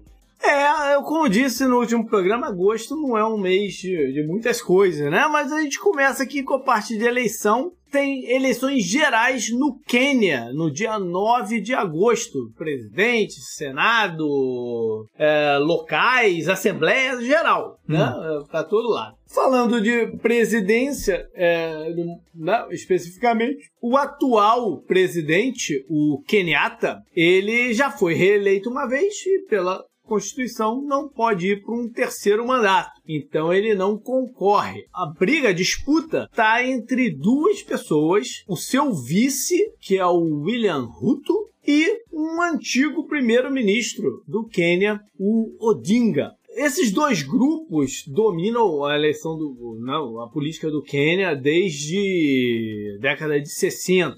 Essas eleições, esse é o primeiro turno se alguém conquistar 50% ou mais, já não precisa de um, de, um segundo. Como são dois candidatos, rola uma chance. Né? Os, uhum. outros, os outros candidatos somados dão 1% de intenção de voto. Então, ou seja, é, é uma briga entre duas pessoas. Pelas pesquisas, o Odinga tá, tá beirando os 50%. Ou seja, rola uma chance dela se encerrar mesmo é, nesse dia 9. Coincidentemente, esses dois caras, o Odinga e o Ruto, hum. atuaram juntos em protestos lá, estamos falando no começo, no começo da década de 2010, 2012, por aí, atuaram juntos. Mas quando o Kenyatta foi eleito, ele trouxe o Ruto para junto dele né? Como vice, né? É, o, não, o cargo não é vice, é deputy, alguma coisa assim, mas é como se fosse o vice-presidente. Os dois são acusados, né, de, de violência, acho que é, tá, tá até na ONU. Eles estão sendo investigados por violência, por massacre político e tal, e talvez isso explique por que, que o Odinga está na frente aí das pesquisas, né? Uhum. Vamos ver o que que dá lá pelo Quênia. Bora então para a parte histórica. Eu começo bem lá atrás, no ano 378. Pô, foi longe. É. Também no dia 9 de agosto foi quando o exército romano tomou uma surra dos visigodos lá na região de onde é a Turquia hoje, que é Adrianópolis. Hum. A gente está falando aqui ainda do de Roma na parte leste. É, o Roma o Roma estava dividido, a parte leste que tomou essa pancada. Eles tinham derrotado os godos, esses visigodos, uhum. há uns cinco anos antes, mas é, os caras é, se levantaram em, em, em rebelião e tal, e dessa vez eles levaram a melhor. E a gente tem sempre a imagem do exército romano tão eficiente, né? É, tão poderoso, hum. mas eles tomaram um sacode mesmo. Né? Eles perderam de 20 a 30 mil homens nessa brincadeira aqui. Nossa, é muita gente. É muita gente. É muita gente. E uma parte do que se explica como, como aconteceu foi que a cavalaria dos visigodos tinha ido para um outro lado. Os romanos sabiam disso, que elas tinham ido para o outro lado. Aí eles resolveram atacar. é, para aproveitar. Só que nessa, a cavalaria voltou. Tá. E no que eles voltaram, foi o pega pra capar. Os romanos fu fugiram, eles foram atrás, dilacerando tudo que viu pela frente. Hum. E, e por que, que essa guerra é marcante? Porque foi a partir daqui que a cavalaria se tornou uma peça tão fundamental nas guerras. E vai ser isso por, Ah. pô, sei lá, por um milênio. Entendeu? Entendi. Foi por causa dessa batalha e foi por causa do resultado dessa batalha aqui. Ah, é? Porque, pô, você matou 20 mil, caceta. Chama Exatamente. atenção, pô. Exatamente. Legal. Vamos lá então para agosto 10, 2003. Tremendo pulo aí na, na- na linha temporal, né? Nesse dia, pela primeira vez na história, as temperaturas lá no Reino Unido ultrapassaram os 100 Fahrenheit, que dá mais ou menos um pouco menos de 38 38 eh, graus Celsius. Né? 100 Fahrenheit é um número marcante. Né? A gente até viu temperaturas maiores agora nessa nova onda de calor que deu esse ano por lá. Ah. Né? Mas os 100 Fahrenheit são, são marcantes. E Simbólico. estamos falando de 2003, é simbólico. São quase 20 anos aí. Uhum. Né? Tinha dado tempo de se agir de uma forma mais eficiente, né? né, em medidas mais eficientes, para tentar controlar esse grande problema né? da, da- da mudança de temperatura no mundo, aumento da temperatura no mundo, mas parece que nada vai continuar sendo feito. enfim. Ah, é? Então posso te dar um breaking news? Então manda. Breaking news! Olha só, JP. Uma boa notícia do governo Biden. Opa! É, pô, tá precisando, né? Aham, Então, pouco antes da viagem. Ah, só vou amarrar todos os assuntos. aham. Um pouco antes de viajar para a Ásia, né, ela conseguiu também que passasse o chamado Inflation Reduction Act, né? uhum. Apesar do nome pomposo, né, esse esse essa projeto de lei no, no Congresso é uma, é uma série de investimentos né, na, nos setores, por exemplo, do clima. Né? É uma, Uhum. Vamos chamar de uma, uma versão enxuta do, do Build Back Better, né? que era o grande sonho Sim. democrata. A gente ficou um ano inteiro falando desse troço ano passado e que acabou morrendo, né? Acabou por N motivos, foi jogado para escanteio e não foi adiante. Pois bem, fizeram uma versão enxuta e no começo dessa semana o, a primeira pedra no sapato contra o, o Inflation Reduction Act, que era o senador Joe Manchin, o cara já tinha ah, acenado que falou: ok, esse projeto de lei eu consigo apoiar, porque de fato eu tô vendo aqui os números do- do- dos cálculos aqui do orçamento e vai reduzir aí 300 bilhões de dólares ao ano do, da dívida dos Estados Unidos. Né? Os Estados Unidos vai pagar 300 bilhões de dólares de juros e tentar reduzir né, essa, essa dívida toda. Tá? Então ele falou: eu vou apoiar esse negócio. E aí faltava um senador para dar um, um- uns- uns 50 votos e daí Kamala Harris poderia desempatar 51 votos e a medida seria aprovada no Senado, tá certo? Pois bem, hoje, há, há cinco minutos atrás, a senadora democrata pelo Arizona, Kirsten Sinema, dizendo que ela vai apoiar. Ela resolveu que ela vai apoiar essa medida. O líder do Senado, Chuck Schumer, vai colocar esse negócio à votação amanhã. E tudo indica, né, amanhã, que eu digo, é um dia depois dessa gravação, mas eu- antes do, do o ouvinte já, tá, já ouviu, já vai sair esse negócio, mas tudo indica que o Senado vai votar e vai aprovar aí o Inflation Reduction Act, que vai fazer esses investimentos todos no clima, para ver se de repente, quem sabe, a gente evita, né, esse aumento da temperatura no JP. Isso aí, tomara.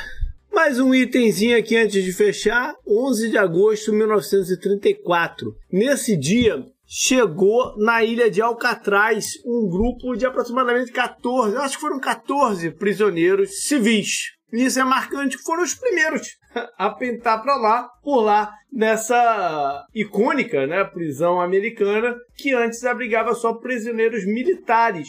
E esses caras, e, e usar Alcatraz porque, né, pela dificuldade que seria de fugir de lá. Porque esse primeiro grupo eram justamente caras que tinham, tinham históricos de fugas de prisão, ou que era uma ameaça real de fugirem de prisão, pelo comportamento dele, pelo tipo dele. Mais à frente, né, eles passaram a abrigar prisioneiros famosos, gente, né, que, que, que tinham penas é, que justificasse a ida para lá por uma questão de segurança. Mas a ideia era essa, botar lá gente que tinha é, esse histórico de fuga de, de, de, prisões. A Alcatraz ficou em funcionamento até 1963, quando então Attorney General, como é que é a tradução mesmo? Procurador-Geral. É, Procurador-Geral da República, sei, Procurador-Geral da República Robert Kennedy. Ah. O irmão do John Kennedy é, ordenou que ela fosse encerrada as atividades, né? Porque por causa do a justificativa era o alto custo de funcionamento. E aí em 72 ela vira uma atração turística. E, e, existe, não sei se você sabe, mas existe a, a travessia, uma tra, travessia tradicional a nado de Alcatraz até a, a, a, Bahia ali, né? Não sei se você sabe disso, mas a galera treina. É, é tipo, vai, a grosso modo, é como se você atravessasse a Lagoa Rodrigo de Freitas para chegar do outro lado. É mais ou menos a mesma coisa, só que você sai lá da, do rochedo, lá de Alcatraz e tal. Água fria pra chuchu. Ah, boa sorte. Up next. Up next.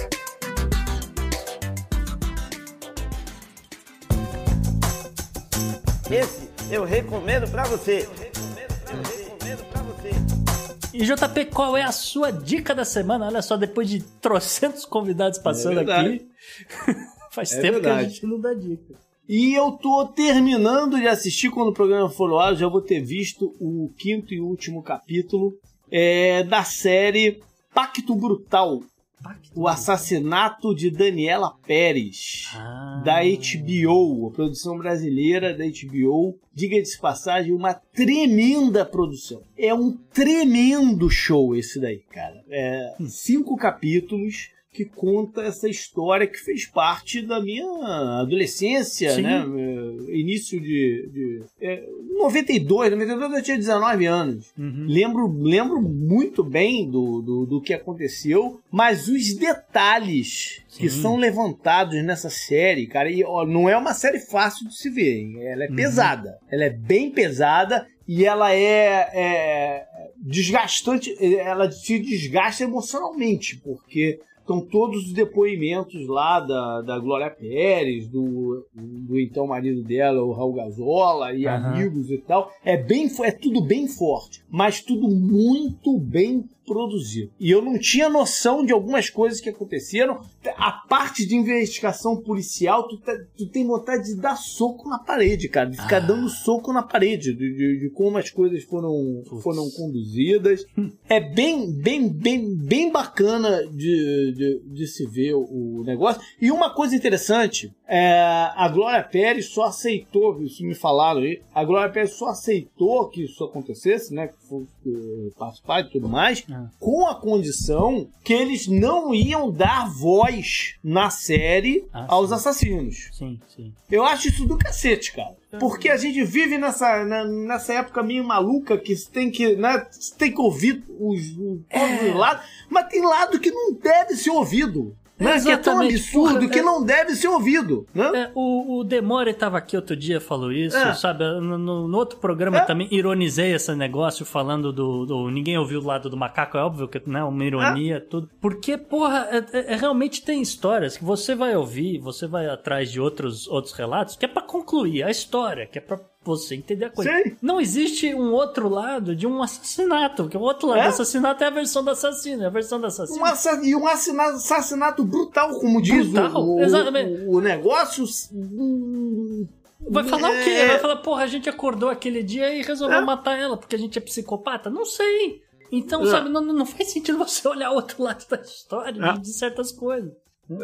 É, é, Mas é... fica a dica aí porque é muito bacana e produção nacional, quando é muito bem feita, a gente tem que valorizar. Tem razão. Então, beleza. Terminamos por aqui. Uh, mande suas sugestões, críticas, feedback, tudo que você queira fazer pelos diversos caminhos, né? Que a gente tem agora o WhatsApp também, né, Gustavo? Tem o zap, o número, etc, né? O número ainda, infelizmente, é internacional, mas não faz a menor diferença. Você só é. coloca lá o sinal e, e, e, segue o número lá e pronto. Ele vai achar a gente aqui nos Estados Unidos. Você vai falar direto com a gente aqui. E não vai pagar nada. Exatamente. Pode ser também pelo e-mail, que a gente já falou uhum. lá no comecinho, mas vale repetir, que é o contato arroba opadnex.com e também nas redes sociais. O meu direto no Twitter é o JP Miguel, mas também tem o Gustavo no arroba Gu underline Rebel e o Podnext. Você segue no Twitter, no Instagram, no arroba o Podnext. É você procurar por Podnext, você encontra a gente também. Isso aí, até mais, galera. Valeu, galera. Um abraço. Tchau, tchau.